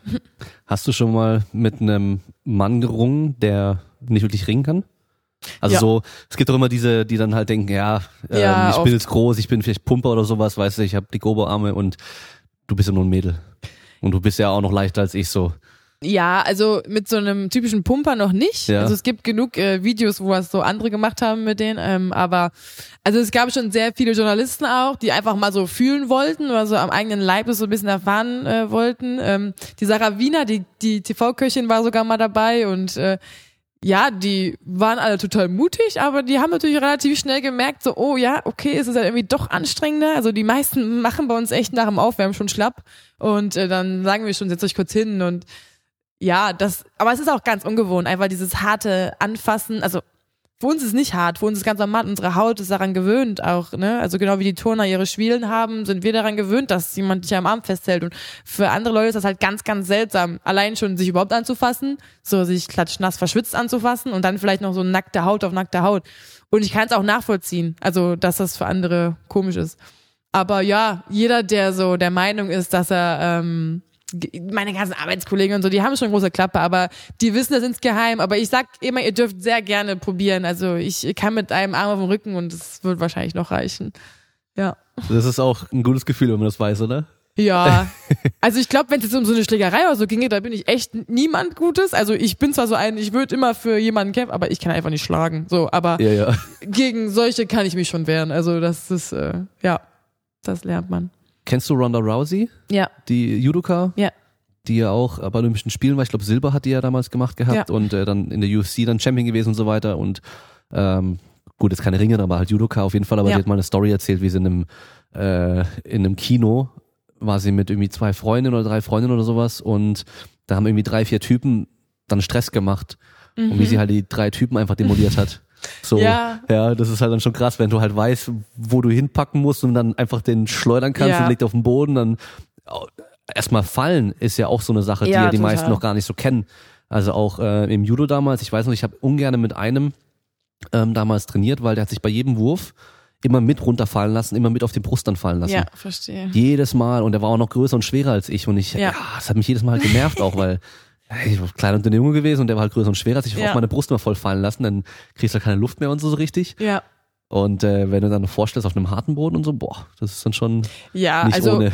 wie gesagt, äh, sie hat glaube ich noch den Vorteil, dass sie einfach auch boxen und kicken kann. Das kann ich jetzt wahrscheinlich Ja, nicht so. ich muss jetzt als MMA-Fan muss ich sagen, Boxen in Anführungszeichen. Okay, keine Ahnung. Ich, äh, aber das ist halt bei mir jetzt nicht so. Aber ich bin ziemlich sicher, dass also allein das Auftreten ist halt ein anderes. So, Ja, ne? klar. Ähm, ich habe mich die ganze Zeit so, es gab auch diese Geschichte mit diesen Horrorclowns, dass so Leute überall so ältere Menschen erschreckt haben Ja. und so. Ähm, und ich habe mir die ganze Zeit gewünscht, dass irgendeiner das mal bei mir versucht und sich denkt so, ah ja, die Blondine, die. Aber leider ist das nie passiert, weil den hätte ich echt einfach gern mal so jetzt nicht schwer verletzt, aber einfach mal so auf den Boden geschmissen und gesagt so, okay, weißt du, weil es gibt ja wirklich viele, die so wirklich Angst haben, zum Beispiel meine Mutter, die hat so panische Angst, dass einer bei ihr macht, so, vor so Clowns und so. Und ich so, Mama, ich so, boah, ich wünsche mir das so sehr, dass die dann einfach mal so einen kleinen Schock bekommen, so, das kann man nicht bei jedem machen, aber leider, das ist nie passiert. Aber ja, so, ich glaube, jemand so richtig demolieren, das könnte jetzt nicht, aber ähm, ich hätte wahrscheinlich weniger Angst, mich zu wehren jetzt als andere Frauen, ganz klar. Hm, naja. Ja, also auf jeden Fall äh, gestern bei eurem Training zuzuschauen, schon auch echt, echt beeindruckend, einfach den Output, den ihr halt bringt. Also das war ja, ja, ich, ich hä- hätte ich da probiert mitzumachen, ich hätte wahrscheinlich nicht mal die erste Runde durchgehalten so und dann geht's bei euch einfach pausenlos halt weiter und am Schluss dann nochmal locker Seilspringen. Ja. Äh, nochmal fünf Minuten, glaube ich, gell? Ja, das war Das der ist- Ausklang. Ja, eben, aber es ist ja für die meisten dann schon so eine Trainingseinheit fast schon, ja. ja. Also das ist dann schon heftig, ja. Ähm, so, okay, drei Jahre lang verloren, dann hast du irgendwann angefangen mit äh, hier und da gewinnen und so weiter. Ja. Ähm, wann hat sich dann so rausgestellt, dass es noch mehr werden könnte, so dass es bei dir echt so Potenzial gibt, dass du da ganz groß rauskommen kannst? Ja, das war eigentlich, also wie gesagt, mein erster Kampf habe ich, glaube ich, mit zehn gewonnen und ähm, habe ja dann aber wirklich auch schon über sechs Jahre Trainingserfahrung, also was jetzt auch nicht wenig ist im Ring. Ähm, dann wurde ich halt eben auch eingeladen zum, zum Landeskadertraining und ähm, dann kam irgendwann halt mein Vater, so glaube ich, wo ich so zwölf war, knapp zwölf auf mich zu und auch zu meinem Bruder gesagt, okay, wir müssen jetzt uns mal kurz unterhalten, so wie es jetzt weitergehen soll, weil wir waren zweimal die Woche, dreimal die Woche immer in der Halle, aber wenn du halt im Ring erfolgreich sein willst, ähm, musst du halt dann mehr bringen und andere Partner haben und dich technisch weiterbilden. Und ähm, das Kadertraining war damals in Dortmund, also ich komme aus Krefeld, ursprünglich sind 60 Kilometer. Da sind wir dann schon einmal die Woche immer hingefahren. Mein Bruder musste am selben Tag nach Neuss, das ist dann nochmal 30 Kilometer da. Und dann, mein Vater ist dann immer schon hin und her und hin und her, um uns alle irgendwie so unterzubringen. Und hat auch gesagt, er zieht das mit uns durch, mit allen Umständen, egal was kommt, und er macht es, aber er erwartet halt dann von uns auch, wenn wir uns dafür entscheiden, für Leistungssport, ähm, die Leistungsbereitschaft. Und ähm, so damals zu Silver habe ich so ganz naiv gesagt, ja klar, egal was kommt, ich bin dabei. Ich wusste ja aber auch nicht, was das alles so mit sich bringen würde. Und ja, dann war es eigentlich klar so, ne? Mein Bruder war dann schon auf den ersten deutschen Meisterschaften so mit dabei. Bei dem hat es dann so ein bisschen gedauert. Also der hat auch leider so diesen ganzen Durchbruch nie geschafft. Ähm, der war aber auch einfach dann irgendwann so ein bisschen anders orientiert mit Schule, Führerschein und alles. Es war dann irgendwann wichtiger. Und in meinem Fall war es halt so, ähm, ja, die Entscheidung war gefallen und ich wusste, dann eben wurde Frauenring langsam olympisch und ähm, ich habe dann irgendwie diese ganzen Trikots mit Adlern gesehen und dachte mir so, okay, alles klar, also das will ich auf jeden Fall. Ich hatte gar nicht so direkt im Kopf so, ah, okay, Olympia. Aber als das dann auch olympisch wurde, ich das im Fernsehen gesehen habe und auch noch die Leute kannte, dann wusste ich so, okay, ähm, irgendwie dahin, das ist der Traum, dahin geht's, ob es klappt oder nicht. Und ähm, ja, so leistungsmäßig mache ich es eigentlich, seit ich 12, 13 bin. Also wirklich so mit jedem Tag Training und ähm, vielen Wettkämpfen und dann kommt irgendwann Krafttraining dazu und auch die ganzen anderen Einheiten. Am Anfang ist halt wirklich viel Ringen, viel Mathe und ähm, ja, ab da ging es dann eigentlich rund. Mhm. Gibt's ähm, ein Turnier oder einen Kampf, an den du dich ähm, am liebsten so erinnerst? Oh, natürlich erinnere ich mich am liebsten äh, an meinen WM-Titel 2014, aber ähm, das ist eigentlich nicht so das Emotionalste gewesen. Also da gab es schon andere Kämpfe. Ich habe dann ähm, direkt mit meiner ersten deutschen Meisterschaft den dritten Platz belegt und dann nochmal den zweiten, dann nochmal den zweiten und ähm, habe dann so von diesem deutschen Meister, das war so irgendwie das so das große Ziel, das wollte ich unbedingt und 2007 bin ich dann auch geworden. Und ähm, ja, das ist eigentlich so das, was ich woran ich mich noch ganz genau erinnern kann, weil irgendwie da habe ich mit dann, ich war dann auch schon Nationalmannschaft, also ich wurde zwar Zweiter, aber durfte dann zur Europameisterschaft, weil ich dann nochmal gewonnen habe und so, aber dieses, dieser deutsche Meistertitel, das war halt irgendwie nochmal so ähm, das letzte bisschen und auch dieses so fest etablieren einfach in dem Team und das war, glaube ich, auch der einzige Kampf, wo ich danach mal geheult habe, so vor Freude. Also ähm, ja, das ist so der, an den ich mich am emotionalsten erinnere. Aber ähm, jetzt im Nachhinein gesehen war es auch nur ein Titel, was jetzt irgendwie schon normal ist. Aber damals war es halt riesengroß. Mhm. Und auch andersrum, so negativ, gibt es da auch noch irgendwas? Ja, da gibt's, da gibt's leider, also ist schon Rio 2000, also Olympische Spiele in Rio, ähm, waren so das schmerzhafteste, glaube ich, Erlebnis für mich man kann jetzt auch nicht sagen, dass ich total abgekackt hätte. Ähm, ich war halt äh, kurz, also zwei Jahre vorher Weltmeister, davor dritter Weltmeister, habe so die direkte Quali gehabt und habe schon irgendwie zu den Favoriten in meiner Gewichtsklasse gezählt. Es waren halt meine ersten Spiele. Aber beim Ringen, du kannst halt nichts auf Favoriten geben. Also ne, Olympische Spiele haben ja eigenes Gesetz, das weiß jeder Sportler und ähm, ich habe dann auch den ersten Kampf direkt gegen die Weltranglisten Zweite gewonnen, ganz hoch und ähm, habe dann aber gegen eine Schwedin, die ich schon oft besiegt habe, aber auch schon gegen die ich öfter verloren habe, habe dann halt ja gegen die verloren, die hat dann verloren und dadurch ähm, war ich dann einfach ausgeschieden. Die wurde dann am Ende Dritte und Olympiasiegerin wurde die Japanerin, die ich in meinem WM-Finale noch besiegt habe, so ne und das hat einfach Ringen. Also ähm, wenn du das Turnier am nächsten Tag nochmal gerungen hättest, dann wäre wahrscheinlich jemand ganz anderes Erster geworden, weil die Weltspitze einfach so eng ist und ja, das war schon, ich bin dann Neunte geworden, das war schon irgendwie eine Riesenenttäuschung, weil für mich war es nicht so, ich will nur dabei sein. Ich war da auch 25 und ich war halt so ein bisschen auch die Hoffnung vom Deutschen Ringerbund und ähm, demnach war das jetzt nicht die schönste Erinnerung für mich. Klar, es waren Olympische Spiele und ich war happy, aber ich wollte mehr und ähm, das kann ich auch im Nachhinein nicht schön reden, dass ich jetzt so, Hauptsache ich war dabei und äh, die Stimmung war so toll, ne? Das, äh, ja, war so der blödste Moment, aber gehört auch dazu. Also das willst du jetzt dann 2020 hier, Tokio. Ja. Natürlich. Das ist der Plan auf jeden Fall. also Plan, ja. ähm, es gibt noch keine olympische ähm, Medaille im Frauenring für Deutschland. Also mhm. ähm, Weltmeisterin war ich tatsächlich die zweite aller Zeiten und ähm, das wäre jetzt noch mal so ein Rekord für die Ewigkeit oder irgendwas. Also so das letzte, was ich auch noch nicht erreicht habe und ähm, ja, das ist der große Traum und dafür gebe ich alles. Die Garantie, dass es funktioniert, hat man nie aber die Chance, es zu schaffen, ist auf jeden Fall da und ähm, ja, dafür quälen wir uns hier jeden Tag. Mhm. Ich kann mir vorstellen, dass da dann das Wichtigste wahrscheinlich erstmal ist, verletzungsfrei zu bleiben, gerade in so einem Sport, wo man dann mit äh, Partnern immer zusammenarbeitet, wo man halt auch wirft und alles Mögliche. Ja. Da kann bestimmt noch schnell mal was passieren, oder? Also kann schon. Ich muss jetzt auf Holz klopfen. Ich bin da relativ versch also ja. Übrigens, äh, jedes Mal, wenn jemand sagt, ich muss auf Holz klopfen, muss ich an Nico denken, weil der klopft sich immer auf die Stirn. das machen wir uns auch irgendwie. Holzkopf. ja, Holzkopf. Haben wir auch ein bisschen so. Ähm, mir ist tatsächlich noch nie was Großes passiert. Ich habe mir einmal als Kind den Arm gebrochen. Ähm, hatte einmal eine Entzündung im Knie von irgendwelchen Bakterien, aber äh, wurde sonst noch nie operiert und ähm, hatte noch nie was Großes. Ist beim Ringen, glaube ich, recht viel Genetik. Ähm, ist aber auch Glück, muss man ganz einfach sagen, ob dir jetzt jemand blöd ins Knie fällt oder nicht, das, da hat man manchmal einfach keinen Einfluss drauf und ähm, ich glaube, ich habe halt ganz gute Gene, aber ich bin halt auch jemand, der sehr auf sich achtet. Also ähm, mich wird man nie mit den Anzeichen einer Erkältung im Training sehen oder mit so leichten Wehwehchen. Also ähm, ich bin da sehr hinterher, auch mit Physio und mit Ernährung und ich schlafe immer viel. Und äh, wenn ich das mal nicht mache, dann drehe ich in meinem Perfektionistengehirn schon ein bisschen so durch. Ne? Aber ähm, ja, ich glaube, ich habe Glück gehabt, aber ich habe auch selber wirklich viel dafür gesorgt, dass äh, mir nicht so viel passiert. Und das Risiko hat man immer. Und ähm, ich gehöre jetzt mit 28,5 schon zu den Älteren. Das ist einfach so beim Frauenring. Und ähm, ich merke jetzt auch, ich kann mich nicht mehr jeden Tag auf diesem Niveau so hart kloppen mit meinen Gegnern. Ich merke, wenn mein Körper mir sagt, okay, wir brauchen jetzt eine Pause und dann gehe ich auch raus. Also dann mache ich, dann kann ich immer noch viel anderes machen, was sinnvoll ist. Und das ist halt immer so die Waage, ne? Also zwischen quälen und Gas geben und das gehört zum Ringen auf jeden Fall dazu, aber gleichzeitig auch immer so im Blick zu haben, so was ist das Richtige für mich und ja, bei uns gibt's einfach auch ganz andere Typen. Es gibt die kleinen Schnellkräftigen, die reißen sich mal schneller ein bisschen was ab.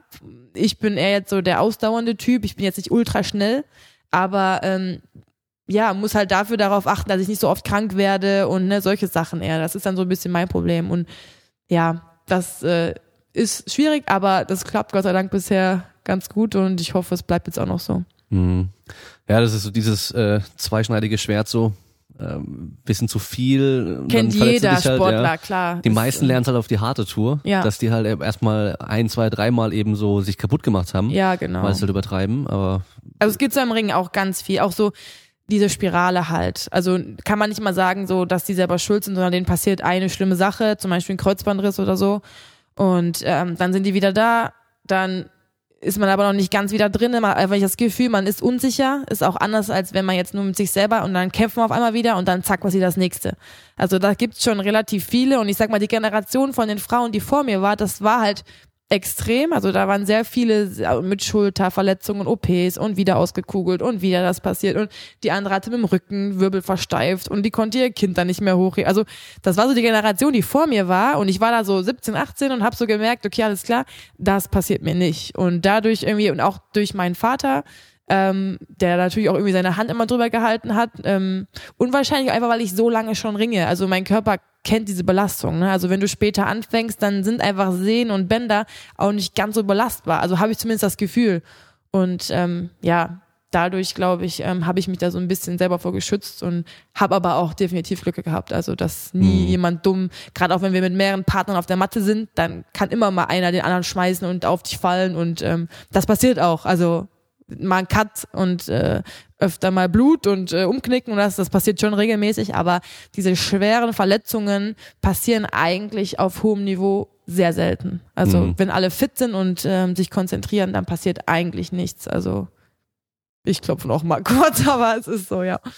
Ja, ich habe äh, beim Tricken früher war es immer so, dass wir, wenn wir uns verletzt haben, dann war das halt immer gegen Ende vom Training, wenn wir ja. dann schon ein bisschen schlapper waren und so, und dann nochmal dachten, komm, wir probieren nochmal irgendwas. So. Ja. Weißt du? So ist bei uns auch. Genau, das ist so dieses, da muss man einfach so einsehen, okay, heute, es reicht für heute und jetzt gehe ich einfach nach Hause. Genau. Das Training habe ich schon gemacht. Wenn ich jetzt noch mehr mache, dann mache ich mich eh nur noch mehr müde. Also so ja, mehr eben. bringen wird's eh nicht. Deine Technik wird ja auch unsauber in der Regel, wenn du ja äh, ermüdet ja. bist, ja. Ich meine, klar, so musst du auch mal trainieren natürlich, weil du halt das im Kampf natürlich dann auch hast, da wirst du am Schluss müde ja. sein. Aber ähm, ja, kaputt Ja, das war auch beim Ringen oft so diese alte Schule noch. Ja. Also das, äh, da hatten wir auch Kopf sehr viele Trainer. Wand, ja, diese Schleifer und so, ne, da das gibt's auch schon immer noch und ähm, ja, je nach Nation ist das auch noch gang und gäbe. Aber wir haben jetzt echt auch einen jungen Bundestrainer einfach ähm, und der sich auch wirklich auch in diesem ganzen Athletikbereich und so sich immer weiterentwickelt und der auch wirklich auf Zack ist, sage ich mal, der auch uns einfach gut kennt und das auch einschätzen kann, weil ähm, in unserer Gruppe ist wirklich so gut wie niemand, der sich jetzt irgendwie mal so absichtlich schont. Und die Pappenheimer kennt er auch und dann weiß er auch, wann er denen nochmal so einen kleinen Impuls gibt, dass sie jetzt mehr Gas geben sollen. Und zum Beispiel in meinem Fall ist er eher immer so bremsen, bremsen, bremsen, weil ich bin eigentlich, also ja, ich bin eher der Typ, der auch mal überspaced sozusagen. Aber ähm, der hat da ein super Auge und äh, merkt auch, wenn das einfach zu viel ist. Weil manchmal kann man es auch nicht so einschätzen. Ne? So dann gerade im Ausland ist das Training einfach härter dann, dann ist man auch mal mehr müde und bevor dann was passiert, dann ja, macht er auch einen Cut und sagt, du gehst raus, du machst das, du machst das und das ist schon super. Also das ist in anderen Nationen nicht so. Also gerade in mhm. Osteuropa sind schon so ein paar Kandidaten dabei, so die kennen kein Ende, ne? Und ähm, ja. Ja, okay, krass. Äh, wie ist es denn mit Hygiene? Weil das sind so diese Mattensportarten, ja. Ähm, man hört es immer wieder mal beim MMA auch, wenn dann irgendwie einer nicht kämpfen darf, weil er halt irgendwie Staphylokokken oder irgendwas hat, weißt du, weil dann in dem Gym äh, hat dann einer irgendwie einen Ausschlag gehabt und geht dann trotzdem ins Training und ja. dann äh, schwitzen die alle zusammen auf der Matte und dann wurden die Matten vielleicht auch nicht direkt danach wieder gereinigt und so. Und dann hat auf einmal, hat auf einmal das ganze Gym irgendwie so einen ekligen Ausschlag und äh, ja. müssen eigentlich dann theoretisch pausieren. Also es gibt ja bei uns diesen weltbekannten Ringerpilz, also es ist auch so eine Hautinfektion, einfach ein Exem ähm, halt ein ganz spezieller, den erkennen wir Ringer sofort untereinander und den haben wir auch. Den hat man schon öfter mal. Ähm, ist halt so ein kreisrunder Ausschlag, der juckt und ähm, ja, das verbreitet sich natürlich, äh, wenn da mit einer einfach trainiert, kann sich das schnell verbreiten, weil wir schwitzen halt sehr viel, ne? Sobald man halt so eine offene Stelle hat und da kommen dann irgendwie diese Bakterien rein, kann das ausbrechen, kann aber auch nicht. Aber es verhält sich halt auch so ein bisschen wie so ein Herpes-Virus, sag ich mal. Das kriegt auch nicht jeder ich krieg das zum Beispiel, also du kannst es mir sozusagen an meine offene Stelle reiben, ich bekomme das nicht, außer mein Immunsystem ist bisschen im Keller und ich bin eh schon so, dann kriege ich das sofort. Und das Lustige ist, also wir haben jetzt zum Beispiel hier gerade zwei Wochen kein Mattentraining und einer hat es jetzt bekommen, ohne eine Matte zu berühren. Also Hm. das ist, glaube ich, auch so ein bisschen so ein Virus, den man einfach in sich trägt, den man auch so übertragen kann. Ist eigentlich harmlos. Also da muss man halt einfach die Matte desinfizieren, man muss das mit Salbe behandeln. Ähm, es gibt aber eben auch Pilzarten, gibt es ja irgendwie unendlich viele die können schon schlimmer enden. Ne? Also ich hatte sowas auch mal, das war dann äh, also in der Stirn auch noch, also so äh, fast ein Loch gefühlt, also ähm, richtig aggressiv. Auch innerhalb von wenigen Tagen hat sich dann total ausgebreitet. Und dann hat das Problem in Deutschland, dass man keinen Termin bekommt äh, beim Hautarzt und so. Also es hat sich dann sehr extrem, also solche Sachen sind dann schon eher gefährlich. Ne? Also da kann man wohl auch blind von werden und wenn man die nicht behandelt und ähm, die immer wieder aufgehen und so, das ist dann schon sehr sehr schlecht auch fürs Immunsystem und die muss man auch mal vielleicht mit Tabletten oder sowas behandeln von innen raus. Aber also wie gesagt, in den Jahren, wo ich jetzt ringe, habe ich sowas einmal gehabt, schlimmer. Und ähm, zum Beispiel, ich bin so, ich finde das nicht so schlimm, wir ekeln uns da jetzt nicht so vor. Wenn jetzt eine EM ansteht oder ein großes Turnier und jemand muss damit trainieren, bin ich die Letzte, die sagt, boah, fass mich nicht damit an, weil das mache ich auch. Aber wenn du jetzt mitten im, also in der normalen Phase bist, dann geht man halt einfach mal zwei, drei Tage nicht auf die Matte und dann ist es auch okay. Aber ähm, ja, so, so Kocken und so, das hatten wir noch nie. Also so richtig schlimme Sachen, Gott sei Dank. Also, ähm, und wir putzen halt auch jeden Abend nach dem Training wird die Matte gereinigt und äh, das muss halt sein. Muss dann der putzen, der sich nicht angestrengt hat im Training, oder? Nee, das gibt tatsächlich, in Freiburg gibt's eine Putzfrau. Ähm, in Japan ist das so, also ist die größte äh, Nation im Frauenring, die es gibt. Da putzen immer die Sportler nach dem Training zusammen. Also das äh, ist irgendwie cool, weil das sind total die Stars dort und äh, die machen das immer so. Vor nach dem Training putzen die so gemeinsam die Matte. Könnte man bei uns auch einführen, aber machen halt andere, deswegen müssen wir es nicht. Aber wir machen es auch manchmal selber. Also wenn mal was ist, dann machen wir es auch. Hm. Ja, Berührungsängste darf man ja auch nicht haben im Ring. Nee, oh Gott, auch auf gar äh, Angst Fall. vor Schweiß auch nicht. Auf gar keinen Fall. Und man sollte sich äh, wahrscheinlich häufiger waschen, oder? Ja, also Damit die anderen äh, auch mit dir trainieren wollen. Ja, das ist bei uns schon so ungeschriebenes Gesetz, ne? Also so, wenn jemand nicht duscht oder sich so die Haare nicht so oft wäscht, der kriegt dann, also wir sind eigentlich immer nett zueinander, aber da kriegt er dann schon auch mal gesagt, so, ey, das ist übelst ekelhaft und jetzt äh, wasch dich mal und so. Aber das ist bei uns halt gar nicht so. Gerade bei Frauen ist es eher eigentlich total entspannt. Ähm, und selbst auch Jungs und äh, Mädels, also wir duschen immer zweimal am Tag eigentlich und dadurch ähm, frischer Schweiß so gut wie gar nicht riecht, ist es eigentlich harmlos. Und wir sind auch einfach nicht empfindlich. Also es gibt so manche Trainings, wenn ich zum Beispiel noch nicht richtig warm bin und mich fasst dann jemand an, der schon klatschnass ist, das finde ich dann auch mal für einen Moment nicht so geil. Aber ja, es dauert nicht lange beim Ringen, dann ist man selber klatschnass und dann merkt man es eh nicht mehr. Also ja, Berührungsängste sind fehl am Platz. Hm, ja, da gewöhnt man sich wahrscheinlich auch dran. Ja, deswegen sage ich ja. Also wir Direkt lieben die, die lieben die, die von klein auf damit aufwachsen, ne? Und dann ist für die auch das nicht fremd, als Frau mit einem Mann zu trainieren und als Mann mit einer Frau zu trainieren. Das ist halt schwer, wenn die so in der Pubertät oder sowas dazukommen. Dafür gibt's dann einfach auch zu wenig Mädels in den Vereinen, um die nur unter sich machen zu lassen. Dann auch noch mit der Gewichtsklasse und so, also Leistungsstand. Und das ist dann schon manchmal blöd, ne? wenn du dir erklären musst, nein, der fasst sich nicht an und nein, der merkt das gar Und es ist wirklich, also da haben, glaube ich, sehr viele Angst vor, aber das ist bei uns zum Beispiel überhaupt gar kein Thema. Also wir trainieren in engen Trikots und wenig Stoff, aber es ist so nicht eine Sekunde irgendwie so Thema, dass man jetzt denkt, boah, der hat mich jetzt da angefasst oder dafür ist man viel zu sehr in seinem Kampfmodus und ne, will da irgendwie seine Sachen machen. Aber ich glaube eben, wenn du neu bist und für Außenstehende ist das schon irgendwie so ein, so ein erster Hemmpunkt einfach, ne? Ja. Hm, ja. Ja, da gibt's ja dann äh, noch irgendwie so BJJ.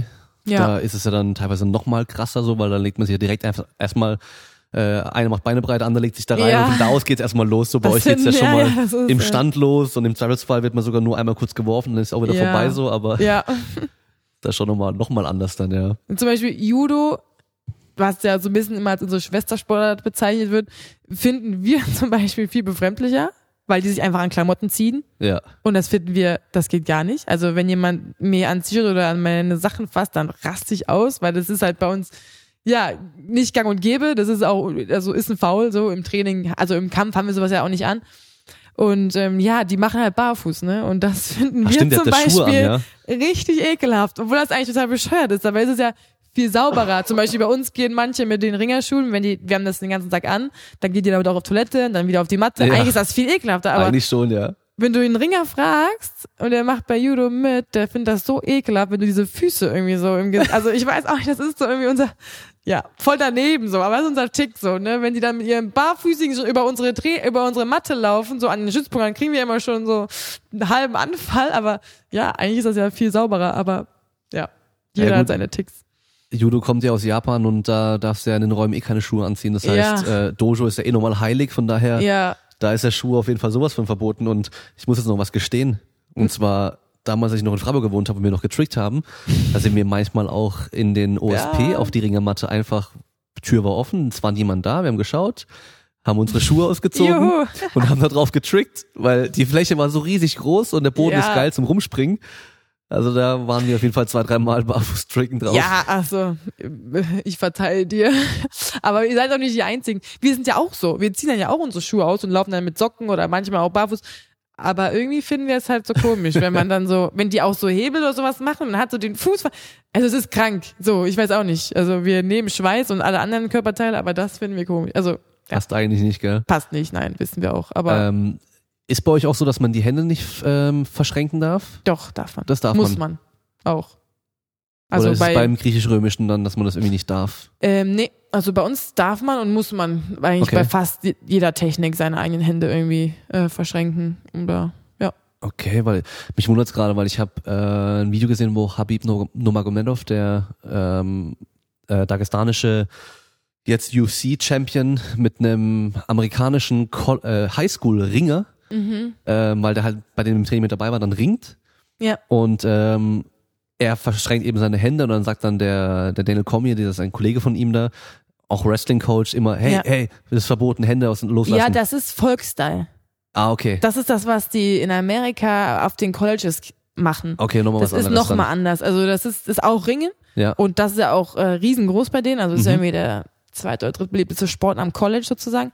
Aber da ist das so, da darf man sich die Hände fast gar nicht oder bei bestimmten Sachen nicht äh, zusammen machen und ich weiß überhaupt gar nicht, wie die überhaupt ringen, weil ich nicht weiß, wie man das sonst macht. Bei Ja. uns gibt es halt ein, zwei Hebel, sag ich mal, wo man das auch nicht darf. Ne? Aber es sind halt ganz spezielle Situationen. Ich denk mal, du hast, die haben Volksstyle gekämpft und das kämpfen die Amis, wenn die jung sind und dann, Mhm. wenn die halt dann olympisches Ringen machen, ist es anders. Denke ich mal, dass die da gesagt haben, stopp, stopp, weil das ist, Ja, das okay. kennen die nicht. Also das ist ganz anders. Merkst du denn was, wenn du gegen Amerikanerinnen ringst? Ähm, weil ich kann mir jetzt gut vorstellen, wenn ich meine Hände eigentlich nicht äh, kreuzen, also verschränken darf und dann jemanden werfen muss oder kontrollieren muss und dann irgendwann darf ich es aber und ich habe das jahrelang aber so trainiert, dann ist es ja eigentlich dann relativ viel einfacher, Ja, dass die dann da irgendwie äh, das merken wir Kraft gar nicht. so? Also die Amis sind eine sehr, sehr gute Ringernation bei uns auf jeden Fall.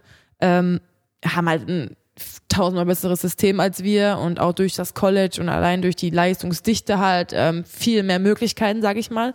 Aber dafür sind wir eigentlich mit denen Kopf an Kopf. Ne? Also jetzt eben bei mir ist auch mit die erfolgreichste in der Gewissheit ist eine Amerikanerin, die ist zwar jetzt fünfer Weltmeisterin, aber ja, gegen die mache ich auch ganz, ganz knappe Kämpfe. Einfach weil sich Stile und ähm, Angriffstechnik und so weiter, ähm, die entwickeln sich zwar auch auf den Kontinenten ganz anders und ähm, die Amis haben halt so wirklich einen speziellen Stil.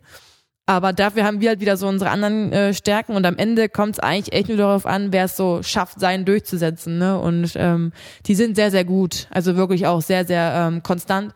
Aber ähm, ja, bei uns kann jeder jeden besiegen, wenn er das, wenn er alles richtig macht. Ne? Das ist ähm, ja. kennst du auch so andere äh, Ringerstile, die es auf der Welt noch so gibt? Ja, Also, also, mir fällt da irgendwie, äh, ich glaube in äh, Schwingen, glaube ich, ja, äh, Schweiz, in der oder? Schweiz, genau. Das Ölringen hier in der Türkei ist Ja. ja, äh, ja auch Ich, total hab, äh, bekannt. ich, ich war mit dem Nico, war ich äh, vor paar Tagen beim bei Willis Barbershop hier um die Ecke. Ja. Ähm, und da war ein anderer gesessen und äh, dann hat der eben ihn, der eine, den, der, der, der Willi, der Öli. der, der, der Chef dort, der Friseur, hat dann den Nico gefragt, was er hier macht und hat gemeint, ja, wir sind hier in dem Hotel. Ah, Sportler, ja, ja, und was machst du für eine Sportart? Ähm, ähm, was hat er gesagt? Ja, halt Kugelstoßen, dann, ah, okay, und dann haben sie irgendwas noch gefragt und so, dann haben wir gemeint, ja, wir sind aber ein paar Deutsche hier, so verschiedene Sportarten, dann habe ich halt ein bisschen aufgezählt, habe gesagt, halt, ja, Leichtathletik, also einmal Ja. Kugelstoßen, dann Speerwurf, dann Schwimmen, Ringen, habe ich auch gesagt, weil äh, Ja. habt ihr ja auch schon am Flu im Flug getroffen gehabt. Ähm, dann hat er, hat er gefragt, ähm, äh, Wrestling, Wrestling, was?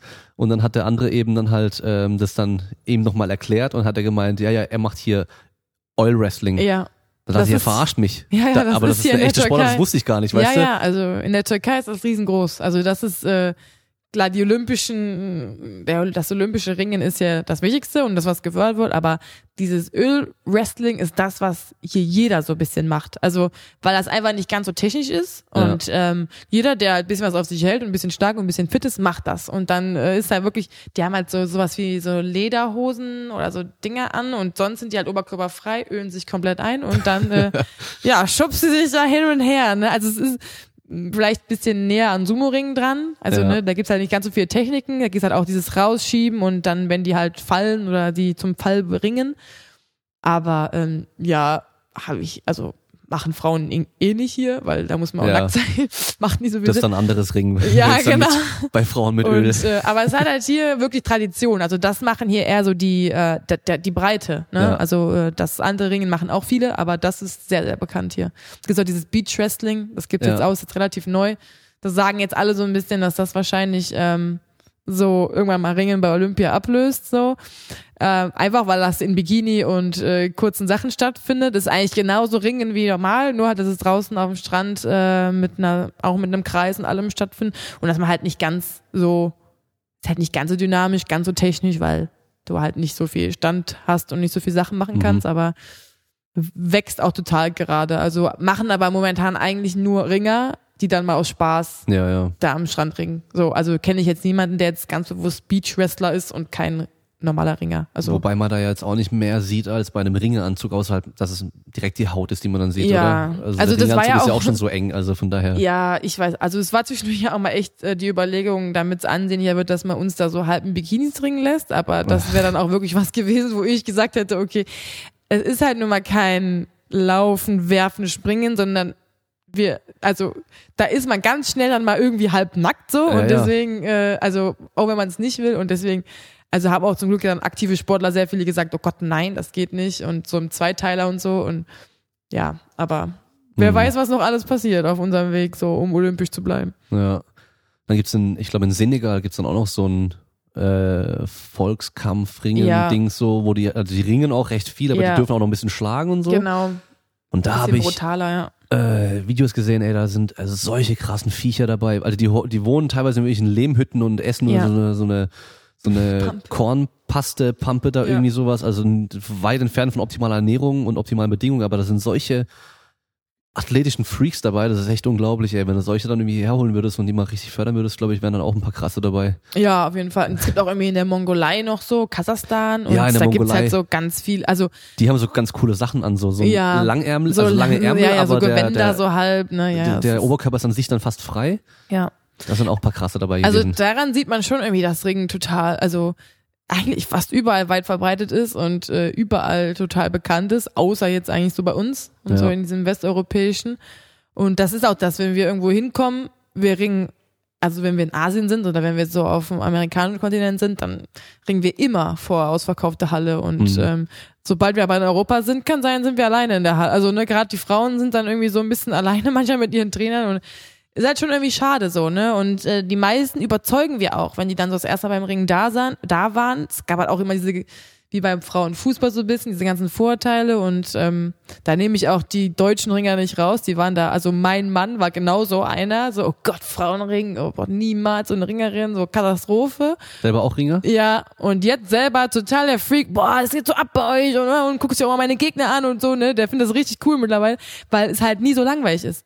Und Frauen muss man auch sagen, also die Männer geben sich auch, aber die Frauen geben sich irgendwie härter. Also ich weiß auch nicht warum, aber so eben dieses ganze Haare ziehen und dieses Biestige und so, das ist bei uns, also ich mag das nicht so, aber das ist bei uns so gang und gäbe. Und wenn du so einem Jungen mal so ein bisschen so, der wird wahrscheinlich sofort mit der Faust, so weißt du, weil die das gar nicht gewöhnt sind, so, ne? Und bei uns, das ist ganz normal. Wir sind da so, Frauen sind irgendwie härter untereinander, habe ich so das Gefühl. Also manchmal auch leider unsportlich, das finde ich jetzt nicht so schön. Aber ähm, ja, das ist schon, also Ringen gibt's überall irgendwie. Mhm. Also Ja, es ist einfach eine, eine Möglichkeit, wo man sich gut messen kann, ohne sich da wirklich dann direkt aufs Maul zu hauen und Ja. äh, danach. man braucht nix. Also Ja, so, das ist auch, ja. es klar. kostet nix, also es kann jeder machen so, ne? Also Ja. Das ist- ist halt auch so, also Kämpfen ist ja eh so das, das Urding schlechthin so irgendwie, weißt du, so der Ja. einfach der Vergleich eins gegen eins oder von mir aus drei gegen drei oder keine Ahnung was, aber halt äh, das ist der direkte Vergleich. Ich Ja. meine, die ganzen Sportarten, die ganzen Olympischen Spiele sind ja damals, also die alten Olympischen Spiele waren ja eigentlich, das war ja statt halt zu kämpfen, machen Ja. wir jetzt so einen Wettbewerb, um zu gucken, wer halt besser ist. Ja, das, das Lustige ist ja auch, ich habe jetzt auch zwei kleine Neffen, die sind dreieinhalb und viereinhalb. Oder jetzt auch allgemein, ich habe auch schon viele Kindertrainings gemacht oder bin auch immer mal gerne dabei. Das ist halt so lustig, selbst wenn die noch nie im Training waren. Die sind vielleicht die erste halbe Stunde schüchtern und spätestens nach ein paar Minuten rennen die aber auf die Matte und fangen genau damit an. Ne? Die packen sich, die werfen sich auf den Boden. Meine Neffen zum Beispiel, die, die kennen halt Ringen, die gucken das immer bei mir zu und so, aber sind jetzt auch selber nicht, waren jetzt noch zu jung fürs Training. Aber lass, lass ein Kampf sein, lass ein Turnier sein, die schmeißen die Schuhe von sich und rennen sofort auf diese Matte und machen dann irgendwelche Sachen nach und machen es echt auch schon gut, so, weil die einfach, weil das natürlich ist für die, ne, so dieses Hin und Her und Kinder sind auch nicht so empfindlich, ne, die, wenn die dann mal hinfallen, so, und wir haben so viele Eltern, die zu uns kommen und sagen, boah, bitte mach aus meinem, macht einen Mann aus meinem Sohn, wo ich mir dann auch so denke, also Kinder sind eigentlich nicht so. Die wollen sich messen, die wollen toben, aber die sind dann so, das sind dann so übervorsichtige Eltern, ne? Das ist dann schon schwer. Und da, da können die das dann machen. So, dann, dann fließen auch mal Tränen, aber die meiste Zeit, also gerade jetzt eben, ich sehe es an denen, die, die, die, die schmeißen sich teilweise auf, wo wir müssen zu Hause immer aufpassen, dass das nicht auf den Fliesen überall auch machen, weil Ja. das ist für die so ganz normal. Auch mich, ich sitze einfach auf der Couch und die greifen mich an wie so Verrückte, weil die einfach, Aline ist eine Kämpferin und dann geht's so los, ne? Das merkt man, das ist so natürlich für die, ne? Rennen, toben, Bälle auch, aber wenn die einfach sich so gegenseitig rumschmeißen können, haben die noch mehr Spaß, so, ne? Das ist äh, Mhm. für Kinder halt dieses Wuseln und äh, ja, ohne sich weh zu tun, ist schon äh, Gold wert auf jeden Fall. Ja, ich ringe auch schon mit meinem Kleinen. Ja, das glaube Wir ich. sind auch schon mal am Kämpfen, am Rumwerfen auf dem Bett und sowas. Ja, Ich lasse ihm schon eine Chance natürlich.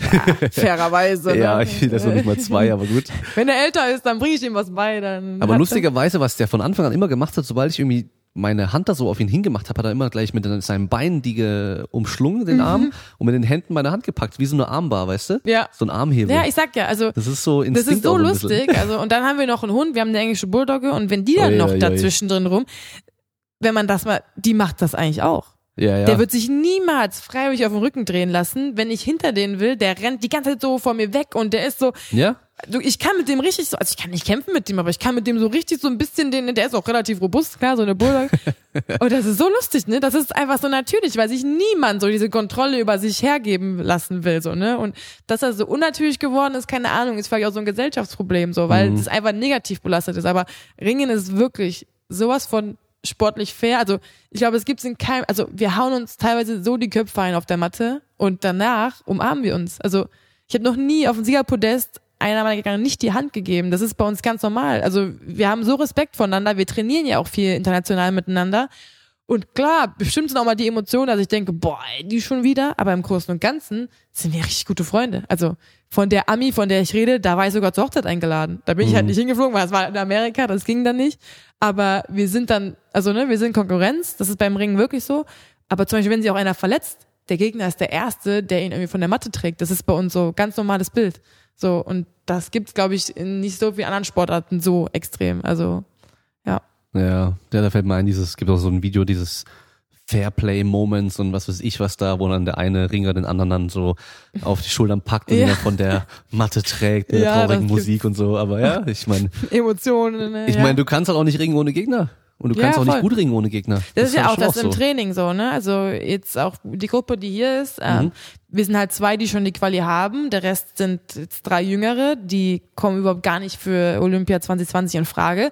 Ist für die jetzt auch nicht so eine tolle Situation, aber sind zum Beispiel die, die hinter, also die, die direkt hinter mir ist, die weiß auch, ich brauche sie, sie braucht aber genauso auch mich und so kämpfen wir. An der deutschen Meisterschaft geben wir es uns mit allem, was wir haben, aber danach sind wir wir sind dicke, wir, wir hängen jeden Abend zusammen, wir spielen jeden Abend Karten, wir sind so, das ist eigentlich beim Ring, also es gibt immer mal, wo einfach die Chemie nicht stimmt und wo es auch mal so ein bisschen Beef gibt, klar. Aber im Großen und Ganzen ist das bei uns äh, sehr erwachsen und sehr human. Also es ist echt, äh, Mhm. könnte schlimmer sein. Ja. Wie sieht denn dein Training aus, so mittlerweile, oder dein, Alltag? Ich meine, äh, du wirst wahrscheinlich schon einige Stunden auf der Matte dann verbringen müssen, so. Ja. Und wahrscheinlich auch noch sehr, sehr viel außenrum auch noch trainieren. Also so eine normale Woche von uns ist eigentlich so mit zehn Trainingseinheiten geplant. Ähm, davon sind fünf auf der Ringermatte, wo einfach, ja, Techniktraining, Kampftraining, viel Techniktaktik und ähm, ja, auch dann zwischendurch einfach mal so Stabi-Sachen und so, aber da sind wir halt wirklich eigentlich immer am Mann, am Partner und ähm, arbeiten dahingehend. Das ist immer der Schwerpunkt, das ist immer das Training, was funktionieren muss. Ähm, drumherum bauen wir dann halt je nach Phase unsere allgemeinen Einheiten. Das ist eigentlich dann immer zweimal die Woche mindestens Krafttraining. Bei mir sind es sogar aktuell dreimal, weil ich einfach in der höheren Gewichtsklasse jetzt bin und stärker werden muss. Ähm, das ist dann meistens einmal die Woche ähm, Athletik mit normalen Ausdauertraining kombiniert und dann ist es auch immer einmal Hit, also dieses hochintensive, einfach so, um unsere VO2 Max noch zu verbessern. Also ähm, das ist so das, was wir machen und ähm, ja, je nach Phase, wie jetzt eben hier ist Grundlagenphase für mich, dann trainieren wir sehr, sehr viel eben einfach die Physis und machen auch Programme, die wir zu Hause so nicht machen könnten, einfach weil man danach nicht mehr so auf die Matte kann. Das Mattentraining ist schon das härteste, intensivste und wir trainieren sehr, sehr viel mit Muskelkater und sind auch sehr, sehr viel und oft müde, aber wir sind dann nie zu müde, um das noch zu machen. Ne? Also das muss immer irgendwie noch funktionieren. Und jetzt gerade hier waren wir jetzt nur zweimal überhaupt ähm, auf der Matte. Und deswegen können wir uns natürlich auch körperlich hier noch mehr fertig machen, weil wir uns jetzt nicht abends so konzentrieren müssen. Ne? Und deswegen, der Lehrgang ist hart für mich, aber der ist auch nicht so, so hart. Weil die härtesten Lehrgänge sind die kurz vorm Turnier, wo wir uns dann richtig wo wir nur auf der Matte sind und nur kämpfen und dir wirklich auch dann so am Abend so das Gesicht weh tut, die, die Schultern, also die Gelenke auch bisschen, ne? Das haben wir jetzt hier gar nicht. Also das ist dann hier schon wieder Luxus. Und ähm, ich arbeite noch nebenher. Also ähm, ich habe Sport studiert und ähm, bin in einem Betrieb Gesundheitsmanagerin und arbeite jetzt aber nur so zwischen acht bis 15 Stunden die Woche. Aber ähm, ja, macht es eigentlich auch schon mein ganzes Leben nebenher immer was und ja, so bin ich. Ich fahre jeden Tag immer eine Stunde zum Training hin und zurück. Also ich wohne nicht direkt in Freiburg, sondern eine Stunde entfernt und dadurch sind meine Tage recht voll. Also ähm, ja, mit dem Training einmal am Tag bin ich mindestens dort. Ähm, manchmal bleibe ich auch, dann eben Physio mit Arbeiten, äh, Haushalt, Essen, Kochen und äh, ja, bin ich gut beschäftigt. Und äh, wenn ihr jetzt so, also klassisches Krafttraining macht ihr ja auch mit ja. Langhandel, Kurzhandel, allem ja. drum und dran.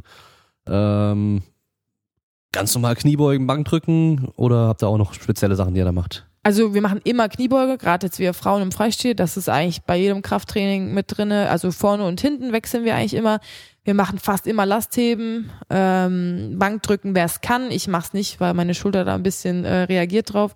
Ähm, Rudern, anreißen auf der Bank und so solche Sachen. Also wir machen halt ähm, immer mindestens drei bis fünf von diesen großen Hauptübungen. Umsetzen machen wir auch viel. Ähm, einfach, weil das unserer Sportart entspricht, dass man einfach so von Kopf bis Fuß, also so Ganzkörperübungen macht und ähm, dann machen wir halt auch einfach äh, viele Nebenübungen noch, also eben so Klimmzüge oder halt mit Kurzhanteln was oder viel Bauch, viel Rumpf und so wechseln wir das immer, ne? Aber diese Kniebeuge sind zum Beispiel immer drin, ähm, Anreißsachen umsetzen und so, das ist immer drin und äh, ja, sehr, sehr rücken- und beinlastig eigentlich. Was machst du so bei Kniebeugen? Kniebeugen hinten?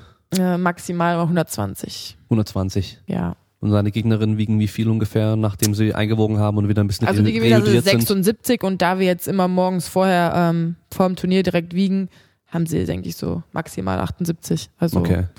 ja. Aber also es ist halt anders, ne? So eine ja. Stange auf dem Rücken zu haben, wie so eine Gegnerin, das ist schon noch ein bisschen schwerer. Also, das auf jeden ähm, Fall, ja. Ja. Ja. Das ist so. Habt ihr dann auch so einen Dummy, den ihr dann rumwerfen müssen, so? Ja, also es gibt einen Billy, der heißt irgendwie auf Billy der ganzen Welt der. Billy. ja, das sind so Puppen halt einfach, die haben halt aber keine richtigen Beine, also der ist halt, ja, ja. ja menschengroß. Wie so ein Boxsack mit so zwei Armen dran, oder? So genau, ungefähr. ja. Und einen Kopf hat er auch immer, warum auch immer. Ähm, Billy, weil es gibt nämlich den Stand-Boxsack mit einem Körper drauf, das ist der Bob. Ah, okay, ja, wahrscheinlich sind die Geschwister, wer ja. auch immer. Ja, damit, damit arbeitet man auch viel, wenn die noch kleiner sind, so. Also dann auch gerade, wenn man so jetzt so größere Würfe trainiert und die Kinder haben noch Angst zu fallen, dann mhm. ähm, ist sie sehr, sehr wichtig, die Puppe. Für mich jetzt direkt ist sie einfach nur noch so ein halbes Horrorinstrument. Also wir üben damit halt so Überwürfe, die jetzt aber bei uns im Freistil eh so gut wie gar nicht vorkommen. Ähm, aber da geht's halt um die Belastung. Ne? Also einfach, äh, wenn man mal so zehn so Würfe gemacht hat, dann ist man schon ziemlich äh, ja. im Sack und ähm, also auch außer Atem und so. Und dafür nutzen wir den eigentlich. Aber sonst haben wir den nicht so viel mehr so auf mhm. unserem Niveau. Die Kinder machen das viel. Die ja. brauchen den. Ist bei denen auch noch dann äh, Ziel, noch stärker zu werden in den reinen Kraftübungen? Oder sagt man da so, okay, so ab einem bestimmten Niveau dann reicht's und jetzt geht es eigentlich nur darum, äh, explosiver zu werden und mehr Ausdauer zu haben bei gleicher Kraft oder? Ganz unterschiedlich. Also jetzt wie in meinem Fall, ähm, da wo ich Weltmeisterin war und auch die letzten Jahre war ich halt gewisserweise bis 69 Kilo. Dort lag ich immer so ungefähr fünf Kilo über, mal über dem Gewicht und da war halt irgendwie das Ziel, mehr einfach nur noch schnellkräftiger zu werden und ähm, nicht mehr Muskelmasse zuzunehmen, weil ich eh schon fünf Kilo runter musste. Und äh, jetzt ist es so, ich bin hochgegangen, das System hat sich ein bisschen geändert und ich gehöre zu den leichtesten. Jetzt ist es schon so, dass ich natürlich versuche, ähm, auch mehr Muskelmasse aufzubauen. Gleichzeitig aber wiederum halt nicht langsamer zu werden, ne? Weil das, also ist schon, bei uns die Schnellkraft ist schon so mit die wichtigste Fähigkeit und natürlich halt diese spezielle Ausdauer, weil man sonst einfach seine Techniken nicht durchbekommt, ne? Und da ist halt immer so ein bisschen die Waage zu finden zwischen denen auch, die zu leicht sind, die zu schwer sind, die darauf achten müssen und was man auch einfach für ein Typ ist. Also ich bin einfach, ich bin kein schnellkräftiger Typ. Ich kann meinen Angriff, meinen speziellen schon relativ schnell durchbringen, aber wenn man jetzt jemanden nimmt, der einfach vom Typ her mehr so ist, so kleinere, untersetztere, die werden das immer schneller hinbekommen. Aber dafür bin ich zum Beispiel technisch oder eben ausdauernd besser und ähm, so trainieren wir schon individuell, so je nachdem, wie wir halt sind, wie unsere Angriffsstruktur auch ist und ähm, auch nach Alter so ein bisschen einfach, ganz klar. So die Jüngeren müssen schon ein bisschen mehr ähm, buckeln als wir. Und ähm, ja, das ist ganz individuell. Mhm. Ja, du hast gerade gesagt, dass du früher bis 69 äh, gekämpft hast und jetzt bis äh, 76. Ja. Da hat sich ja mit dem äh, Einwiegen auch ein bisschen was geändert, hast du mir schon im Flug erzählt. Ja. Äh, was hat sich da verändert und warum bist du dann in die höhere Klasse gegangen?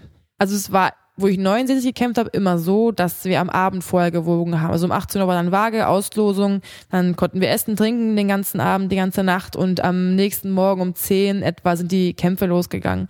Und da hat man dann schon einige Stunden Zeit gehabt, sich zu regenerieren und ähm, auf der Waage stand man dann immer so ein bisschen mehr wie so ein Zombie, aber das kann man auch als Zombie. Ähm, jetzt ist es halt so, dass äh, die Waage morgens um 8 ist und das Turnier um 10 Uhr beginnt.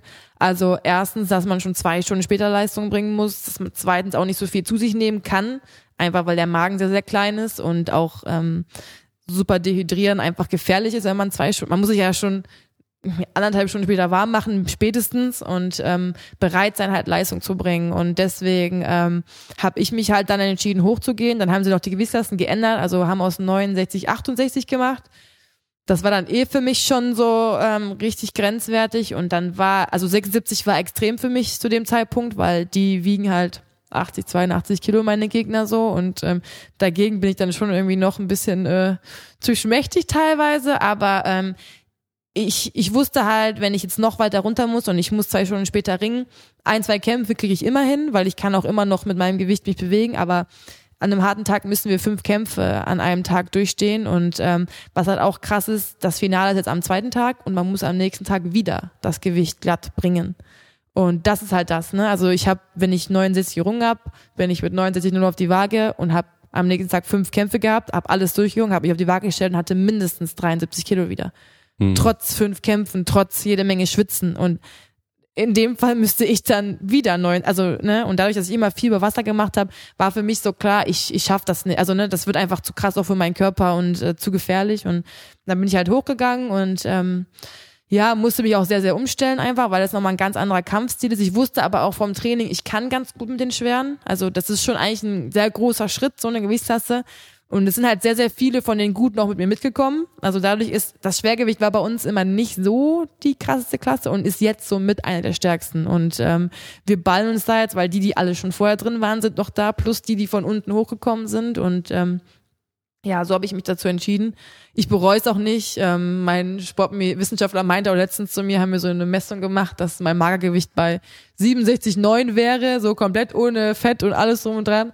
Und das wäre dann schon hart geworden, so, ne? Klar, mit Entwässern geht auch noch mal zwei, drei Kilo, aber ähm, das wäre auf Dauer einfach zu gefährlich, also ja, zu ungesund. Hm, ja, vor allem wenn du am nächsten Tag nochmal das Gewicht machen musst, dann, ja. dann bringst du keine Leistung. Also das es gibt immer noch welche, die das so machen. Es haben schon sehr, sehr viele ähm, machen es jetzt anders, aber gerade so die Amis und so, die sind da extrem schmerzfrei. Also die trainieren tatsächlich bis abends um zehn in der Sauna, fahren die Fahrrad und alles, gehen morgens auf die Waage, ringen und ziehen sich sofort wieder ihren Anzug an und das ist halt für mich, also das kann, ich bin es auch gar nicht mehr gewöhnt, jetzt überhaupt Gewicht zu machen, deswegen kann ich mir das natürlich gar nicht mehr vorstellen, aber ähm, das kann nicht gesund sein. Und der Verband hat schon recht, dass er das damit ein bisschen unterbinden will, mhm. weil das ist einfach ähm, ja nicht gut.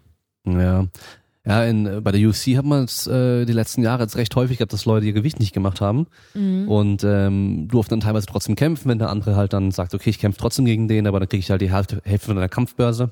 Ist dann Ah, immer so eine okay. Regel, weißt du. Ja. Ähm, ja, aber die sind dann halt teilweise dann wahrscheinlich auch so vom Kopf her gewesen, dass sie gesagt haben, hey, bevor ich mich jetzt komplett zerstöre hier, äh, Ja. dass ich auf die Waage komme und mein Gewicht mache, ähm, weil die haben auch 24 Stunden einwiegen, also am Tag davor, Ja. dann ähm, bin ich lieber drüber und bin fitter im Kampf. Und dann gab es halt echt teilweise schon äh, Situationen, wo halt dann ähm, das ging darum, wer jetzt halt hier gewinnt, der kriegt dann den Titelkampf.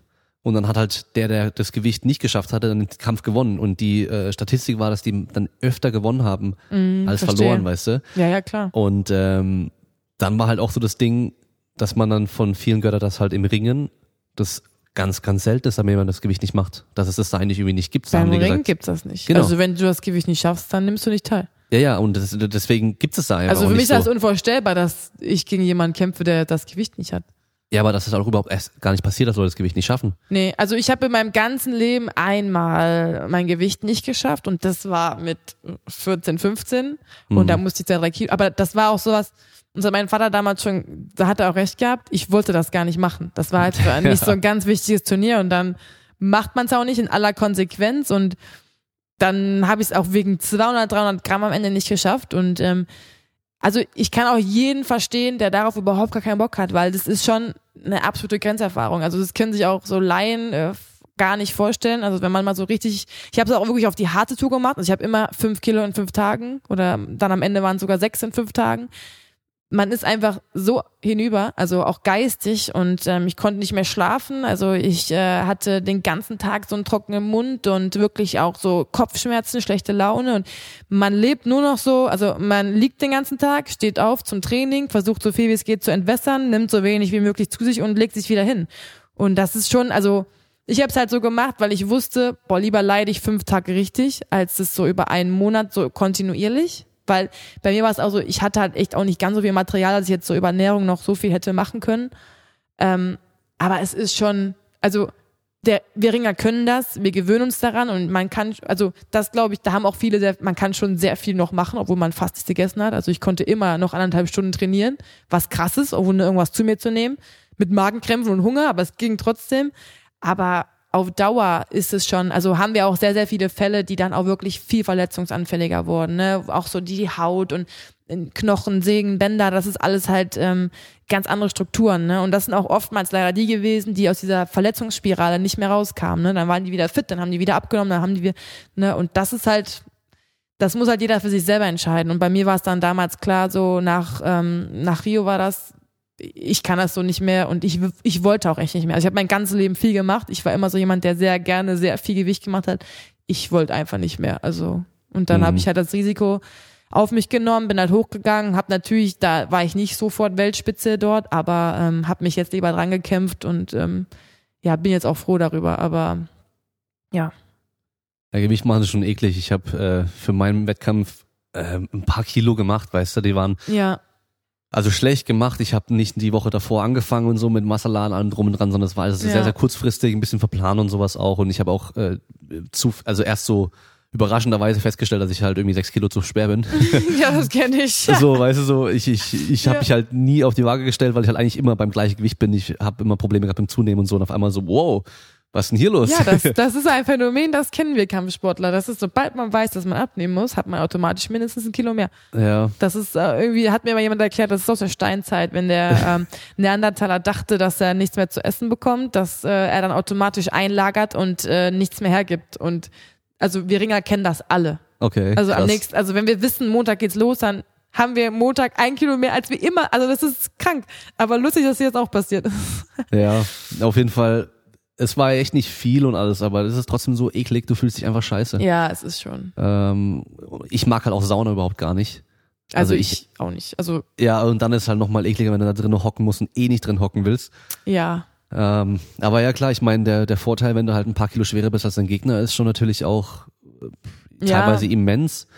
Ähm, Gut, bei euch sind es halt äh, sechs Minuten die Kämpfe maximal, gell?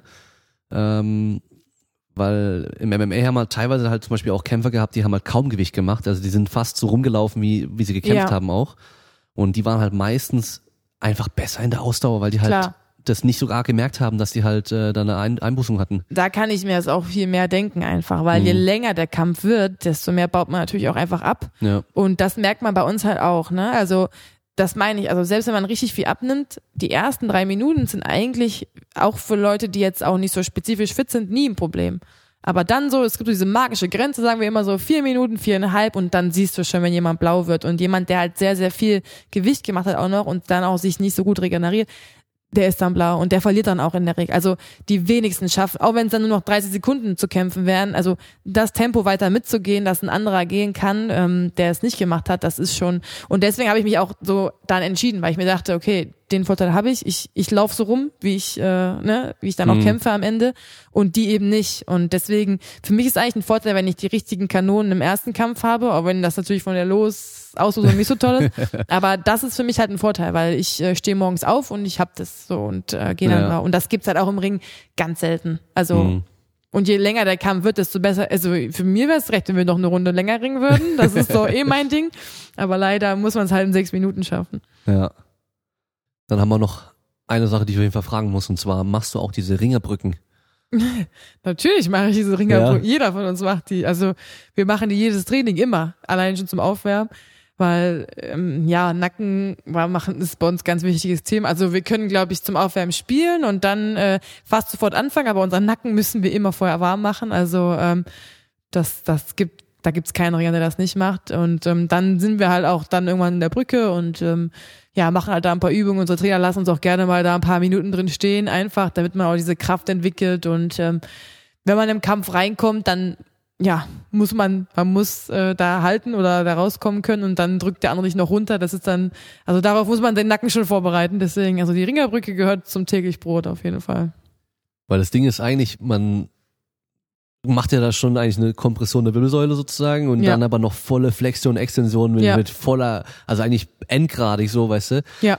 Das ist so ein Ding, wenn das jemand im unteren Rücken machen würde, mit dem Kreuzheben oder sowas, dann kriegen alle einen Herzinfarkt, so, oh mein Gott, deine Ja. Bandscheibe und keine Ahnung was.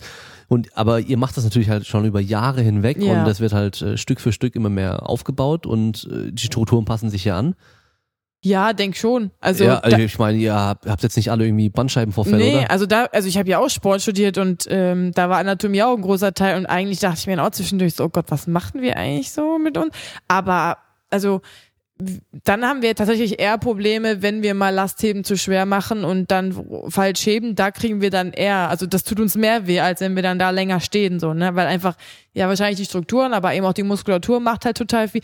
Was halt gefährlich ist, ist, ähm, wenn du dann kämpfst und jemand staucht dich so, das ist auch Ja. verboten. Also das ist, ähm, da unterbindet der Schiedsrichter eigentlich auch sofort und das ist auch wirklich was, also da ist auch, sind auch, gibt's auch Momente, da sagen auch wir Ringer, machen wir schon mal gern so die Augen zu, aber je nach Beweglichkeit äh, können da echt Menschen ewig drin bleiben. Ich gehöre nicht dazu. Also äh, wenn ich da drin bin, endet's meistens leider negativ und deswegen versuche ich gar nicht erst da reinzukommen.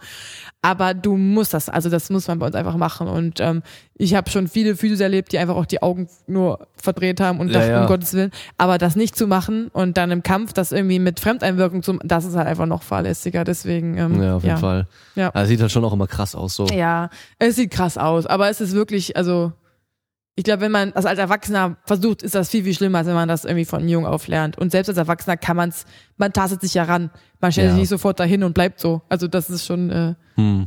erst dann später. Breakdancer machen sowas teilweise auch richtig Ja. krass sogar. Also wenn Ja. man so guckt, wie die sich dann teilweise, also Kopfdrehungen ist ja klar, das ist ja mittlerweile aber auch voll normal, also kann irgendwie jeder Mhm. äh, im Breakdance so, aber dann gibt's ja welche, die machen halt dann irgendwie auch, springen halt in den Flickflack sozusagen, aber auf den Kopf und bleiben dann stehen. Ja. Also nicht mal dann noch weiterspringen, sondern bleiben dann noch stehen, so, die sind echt verrückt, ey, was die teilweise auch machen so. Also sowas können bei uns die Jungs eigentlich auch. Also jetzt Ja. nicht so Breakdance und so, das nicht, aber so so ein paar Moves, das so zu verkaufen, als ob, das können wir eigentlich auch so, ne? Oder dann so rausspringen, wieder reinspringen und so.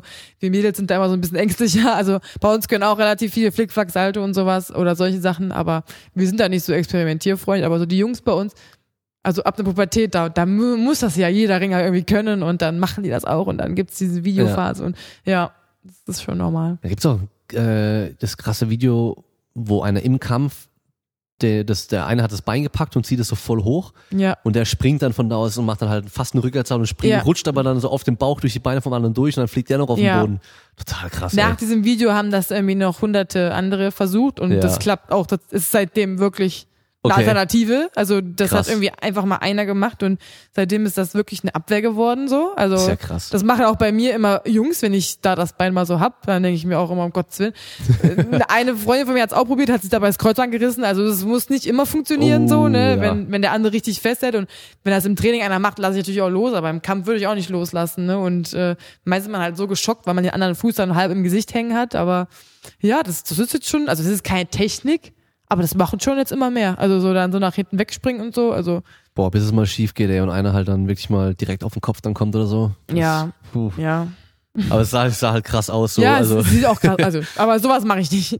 Ich bin dann nicht so, ja. so eigentlich so wie aus dem Film, so die Verrückte Vorstellung, so Typ, der hält Karate-Tiger. Der Ja. hält meinen Fuß, ich mache Ja, jetzt eine genau. Kick ihn Wahrscheinlich auch daran noch. so orientiert gewesen, keine Ahnung. Ja, total geil. Und ähm, eins noch, ihr habt wahrscheinlich alle eine ultra krasse Griffkraft, oder? Sollten wir Solltet ihr. haben. Auch da bin ich wieder irgendwie so ein bisschen die Ausnahme, die die Regel bestätigt.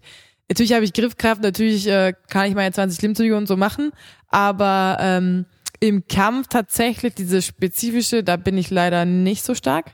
Also ähm, da gibt's jetzt auch von denen, die hier ist, die Anna, die jetzt auch mit mir die Quali hat zum Beispiel, das ist so eine super Stärke von ihr und die hat dadurch auch ganz anderen Ringstil einfach, ne, weil die kann Leute einfach festhalten, wenn sie will. Und ähm, das ist eine, ein super Vorteil, aber ähm, in meinem Fall war es irgendwie schon immer so, dass sie so gut wie gar nicht vorhanden war. Und ich habe mich irgendwie jetzt anders orientiert und habe das auch immer mal meinen Trainer gefragt, ich so, warum der mir nicht einfach auch mal so so, so eine Taktik irgendwie, warum kann ich auch mal so weil du keine Griffkraft hast, ganz einfach und ich so, also schade, dann äh, lassen wir, also ne, so natürlich habe ich wahrscheinlich im Vergleich zum Normalo habe ich schon äh, Griffkraft, ganz klar, aber ich bin jetzt nicht so, also ich kann nicht so irgendwie alle Flaschen aufdrehen und alles so, das können irgendwie alle anderen Ringer schon. Ich bin da irgendwie, ja, ich habe andere Kompetenzen, sagen wir es mal so, aber ja, die meisten haben das. Also da sind die Judokas aber noch mal krasser, so ne, mit Ja. ihren Tüchern und wo die da dranhängen und so. Das, so krass ist bei uns nicht. Also das ist schon ähm, anders. Aber gut, ich meine, wenn er, wenn das Handgelenk oder den Unterarm greifst und der voll verschwitzt, der Gegner, dann muss er halt, muss er halt krass zupacken können, dass er da halt nicht einfach die, den Arm Ja, rausziehen das kann. schon, aber es ist trotzdem einfacher, so ein, ein Handgelenk oder ein Arm, gerade da, wo dann auch Knochen und so sind, Ja. das ist viel leichter zu halten, als jetzt Ja. wie so an so einem Tuch oder so. Also das finde ich, weil die haben halt viel weniger in der Hand, ne? Und dann musst du Ja. diesen Grip so, klar, die haben ein bisschen besseren Grip, aber dafür ähm, weniger, ne? Und Mhm. je größer der Umfang, desto besser. Und zum Beispiel bei mir, ich, ich halt, aber bei mir ist auch so, ich brauch, ich ring gar nicht auf Halteform. So, ich ring die ganze Zeit eigentlich aktiv und mit viel Bewegung und so. Deswegen hat es auch, glaube ich, bei mir einfach nicht so entwickelt.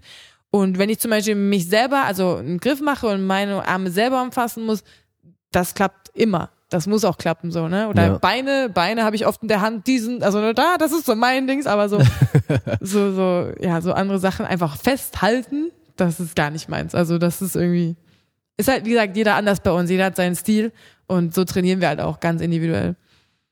Gibt's, ähm, wenn du so Interviews und sowas geben musst, so typische Fragen, die jeder dann immer stellt, Ja, ich muss jetzt geht? gemein sein, aber deine erste Frage, wie kommt so ein Ja, Mädchen zu Klassiker. Ist die Standardfrage. Aber das Mm, Ding ist halt, das will man halt dann trotzdem auch wissen. Ja, Ja, klar, voll. Ist ja auch normal. Ähm, ja, dann der, die typische Floskel, oh, da muss ich jetzt ja Angst vor dir haben und jetzt muss ich aber lieb zu dir sein. Das höre ich so ungefähr äh, 100 Mal am Tag von Leuten, wenn die mich nicht kennen. so. Darf ich ja keinen Streit hier anfangen.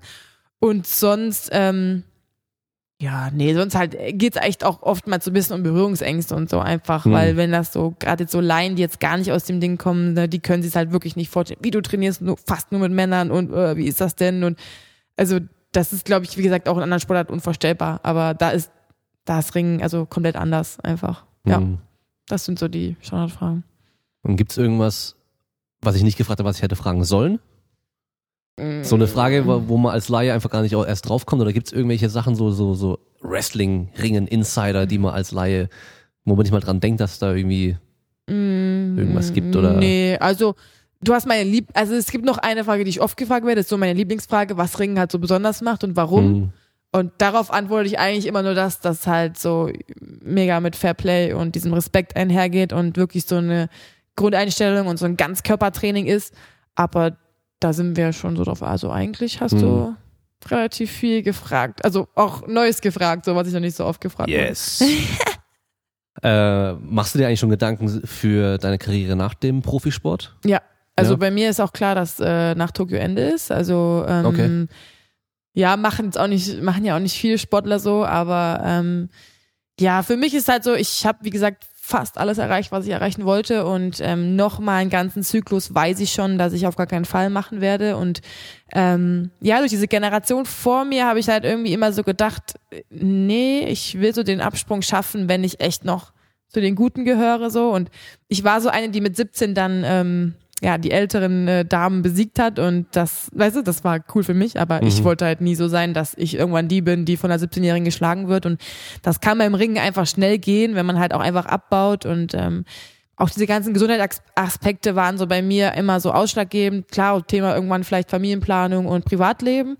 Ähm, vom Spaßfaktor her könnte ich noch ewig so weitermachen und ähm, glaube auch gesundheitlich steht's gut um mich, aber ich weiß halt einfach, ja, noch einen Zyklus mache ich nicht und ähm, ich bin Weltmeister, ich bin Europameister gewesen, ähm, ich habe viele Medaillen gewinnen dürfen, ich bin dafür super dankbar und ähm, es gibt nur noch diese eine Chance auf die olympische Medaille und entweder ich hole sie jetzt oder ich hole sie nicht und dadurch ist für mich eigentlich klar, kann sein, ich ring noch mal vielleicht eine EM oder irgendwas zum Abschied, vielleicht eine deutsche Meisterschaft, vielleicht aber auch nicht. Also wenn es so läuft, wie ich es mir erträume, dann äh, soll dieser Kampf um die Medaille oder um den Olympiasieg, soll das mein letzter Kampf sein. Und ähm, ja, das wäre so filmreif und das wäre so nach meinem Start, so wäre das richtig cool. Aber ja, deswegen, ich bin schon mit den Gedanken weiter, ja.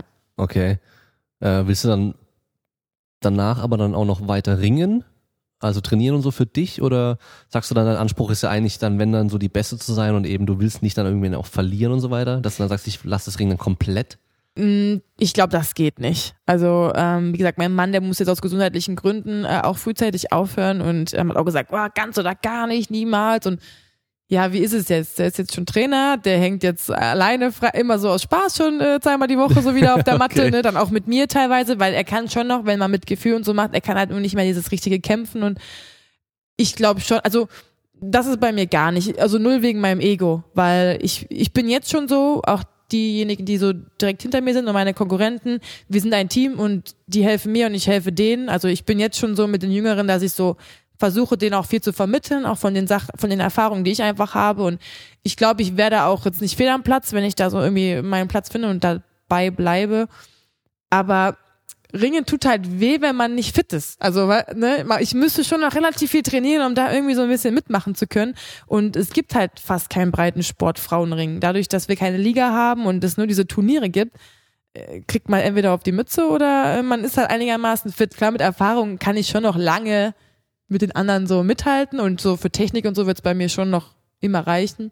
Und ich glaube, das werde ich auch immer ein bisschen machen, weil das fehlt einem schon. Also wir sind ein bisschen gestört, aber wir brauchen so Kontakt. Also ich merke schon so nach ein paar Tagen, wenn ich nicht gerungen habe, so dann dann fassen wir uns schon so automatisch an und fangen so ein bisschen so. Und es ist halt das beste Fitnesstraining. Ich kann locker eineinhalb Stunden trainieren. Das macht mir viel mehr Spaß, als wenn ich so eineinhalb Stunden mich so im Gym irgendwie also quälen müsste so für dasselbe. Ne? Also Ja. und deswegen ringe ich bestimmt noch mal irgendwie, aber halt nicht mehr dann so auf Turnieren und auf so einem hohen Niveau. Weil das wäre jetzt so das nächste gewesen, ob dann sowas wie CrossFit für dich in Frage kommt, weil das ja eigentlich rein von, der, von dem, was man so macht, die Belastung und wie man sich dabei fühlt, wahrscheinlich Ja. dem auch noch recht nahe kommt. Ja, das CrossFit ist ja so dieses, äh, das neueste Geschäftsding Nummer eins. Wir Ringer finden das lustig, weil das ist eigentlich unser Training Ja. einfach nur gut verkauft so. Also ne, dass es irgendjemand auf die Idee gekommen ist, einfach so unser Training zu nehmen und eins zu eins so damit Geld zu verdienen, haben wir nicht geschafft. Ähm, ja, das ist schon solche Sachen irgendwie schon. Aber ich glaube, das, was ich mir jetzt gerade antue, diese ganzen Hardcore-Zirkel, die werde ich mir dann nicht mehr antun. Also ich werde auch nicht so jemand sein, der dann so anfängt, Marathon zu laufen oder keine Ahnung was, weil dafür quälen wir uns echt recht viel und ich glaube nicht, dass ich da nochmal so Lust drauf habe, dann so zum Spaß das zu Also jetzt habe ich halt so ein Ziel, so eine Vision und kann das voll durchziehen. Aber wenn dir halt ein, zweimal die Woche so regelmäßig fast das Essen hochkommt beim Training, dann ich, bin ich da nicht so heiß drauf, das jetzt noch ewig weiterzumachen. Keine Ahnung, vielleicht in zehn Jahren sieht's anders aus, aber ich glaube nicht. Also ich werde dann so ein bisschen Fitness machen, ein bisschen Krafttraining und das war's dann. Ja, dann gibt's noch eine super Auffangsportart, Powerlifting. Ja, Da musst vielleicht. du nur Kniebeugen, Bankdrücken, Kreuzheben, drei Versuche jeweils. Dein Training ist einfach nur für deine Verhältnisse easy Krafttraining, man kommt nicht aus Ja. der Puste, man muss nicht kotzen, äh, Ja, das ist schon, also wenn das schon, wenn, wenn dann nicht alles so sauer wird und so, dann ist schon was, aber Bankdrücken bin ich halt raus in meiner Schulter. Ach so, ja. Leider. Hm. Aber ja, so eben, sowas werde ich, also klar, Kniebeugen und so, wenn man das jetzt einmal die Woche macht, glaube ich, das kann man doch irgendwie nicht so einfach aufhören. Allein schon so aus ästhetischen Gründen sieht das wahrscheinlich komisch aus, wenn man auf einmal jetzt gar nicht mehr macht. Aber ähm, ja, ich werde mir nicht mehr diese Gewichte draufknallen. Ich will jetzt einfach so, wie das andere machen, so dreimal zehn oder vielleicht Ja. so ein bisschen joggen, ein bisschen das. Bisschen Also, Zumba hier, bisschen Ja, Aerobic da. wie gesagt, ich habe Sport studiert, ich bin Spinning Instructor, ich habe Trainerscheine und so. Ich werde immer, also dafür macht mir Bewegung viel zu viel Spaß, aber mir macht es auch richtig Spaß, mal andere Dinge zu machen, so Fahrrad zu fahren und locker Fahrrad zu fahren. Ich rede nicht von unserem Fahrradfahren mit Laktaten, keine Ahnung was, das hasse ich über alles. Aber so einfach ohne Stress, ne? Zum Beispiel auch dann mal schwimmen bin ich Horror, aber wenn ich einfach ohne Stress schwimmen darf, dann finde ich das cool. Aber, ne, und ich glaube, ich werde trotzdem jeden Tag was machen, bin ich eigentlich fast sicher, aber halt dann einfach mal Piano. Willst du, wenn du mal Kinder hast, die äh, auch zum Ringen schicken? Oder, oder fändest du es gut, wenn sie ringen würden? Ja, voll. Also ich glaube, viele Ringer sagen nein, weil sie wissen, wie hart das ist, aber ähm, alleine eben für diese körperliche Grundausbildung und die koordinativen Fähigkeiten würde ich sie sofort dahin schicken. Vom Spaßfaktor und so am Anfang auf jeden Fall auch. Wenn sie dann nicht mehr wollen, ich werde sie natürlich niemals dazu überreden, aber im Endeffekt, also wenn mein Mann, der eben auch Ringer war, Nationalmannschaft und so weiter, wenn der und ich da nicht helfen können, wo können wir sonst helfen?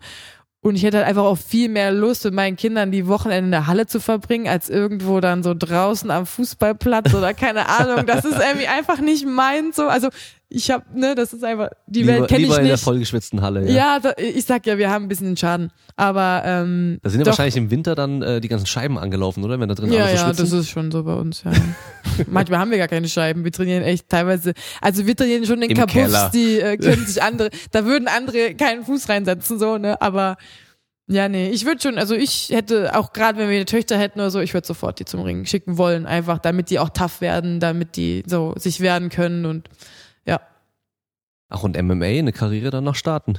auf gar keinen Fall. Die, die suchen doch, die, die Ringer Also- sind doch, also wenn man sich Statistiken anschaut, so, die, die, die, die Top-Leute, die meisten Ja. kommen aus dem Ring. Also Weil bei die mir ist Ringer das nicht, bestimmen natürlich, wo der Kampf stattfindet. Im Ja. Stehen oder auf dem Boden. Bei mir ist es so, ich habe nichts dagegen, also nicht deswegen auf gar keinen Fall, sondern ist einfach auf gar keinen Fall was für mich.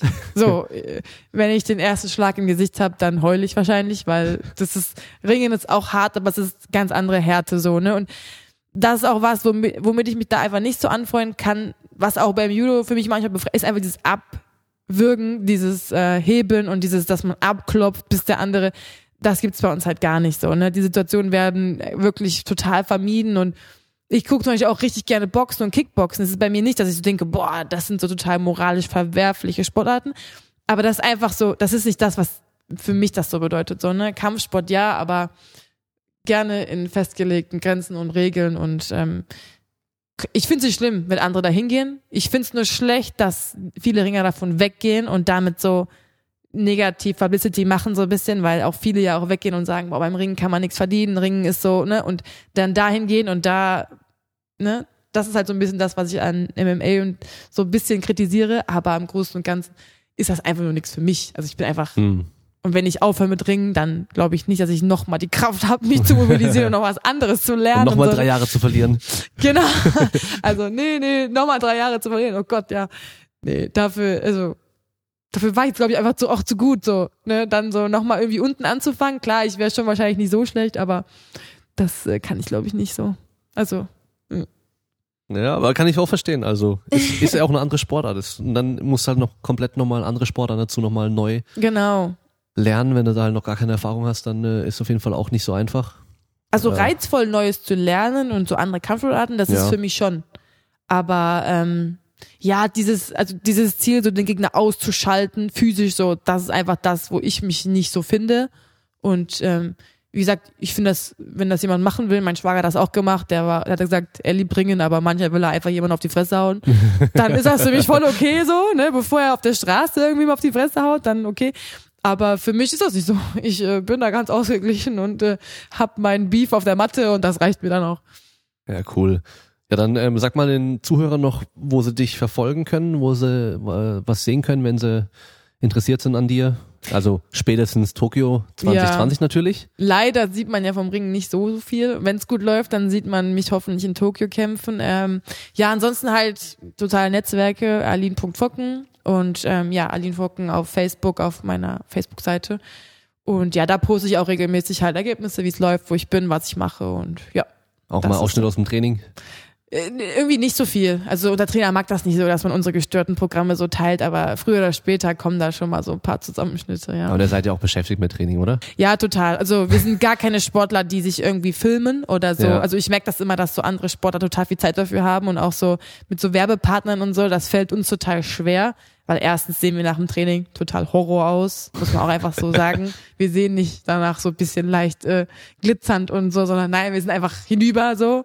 Und ähm, ja, zweitens haben wir nie Zeit und nie eine Hand frei und auch keine Energie so, um das zu filmen. Also wenn, macht unser Trainer das und dann, ja. Aber ich werde mich bemühen, ich werde mich bessern und ein bisschen was teilen. Ja, cool. Also dann erstmal vielen Dank, äh, dass du dir die Zeit genommen hast und extra nochmal hier rübergefahren bist mit dem Shuttle. ja, gerne. Ich schaue jetzt auf die Uhr, dann dein geplantes Shuttle ist wahrscheinlich schon weg, falls es Oh, überhaupt ja. kam. das aber da- ist möglich. Können wir dir auf jeden Fall ja nochmal eins Ja. organisieren. Ähm, die ganzen Infos, Social Media Netzwerke und so weiter kommen alles in die Shownotes unten rein. Und dann sind wir am Ende für heute. Wir hören uns beim nächsten Mal. Bleibt stark. Ciao. Danke, bis bald. Ciao.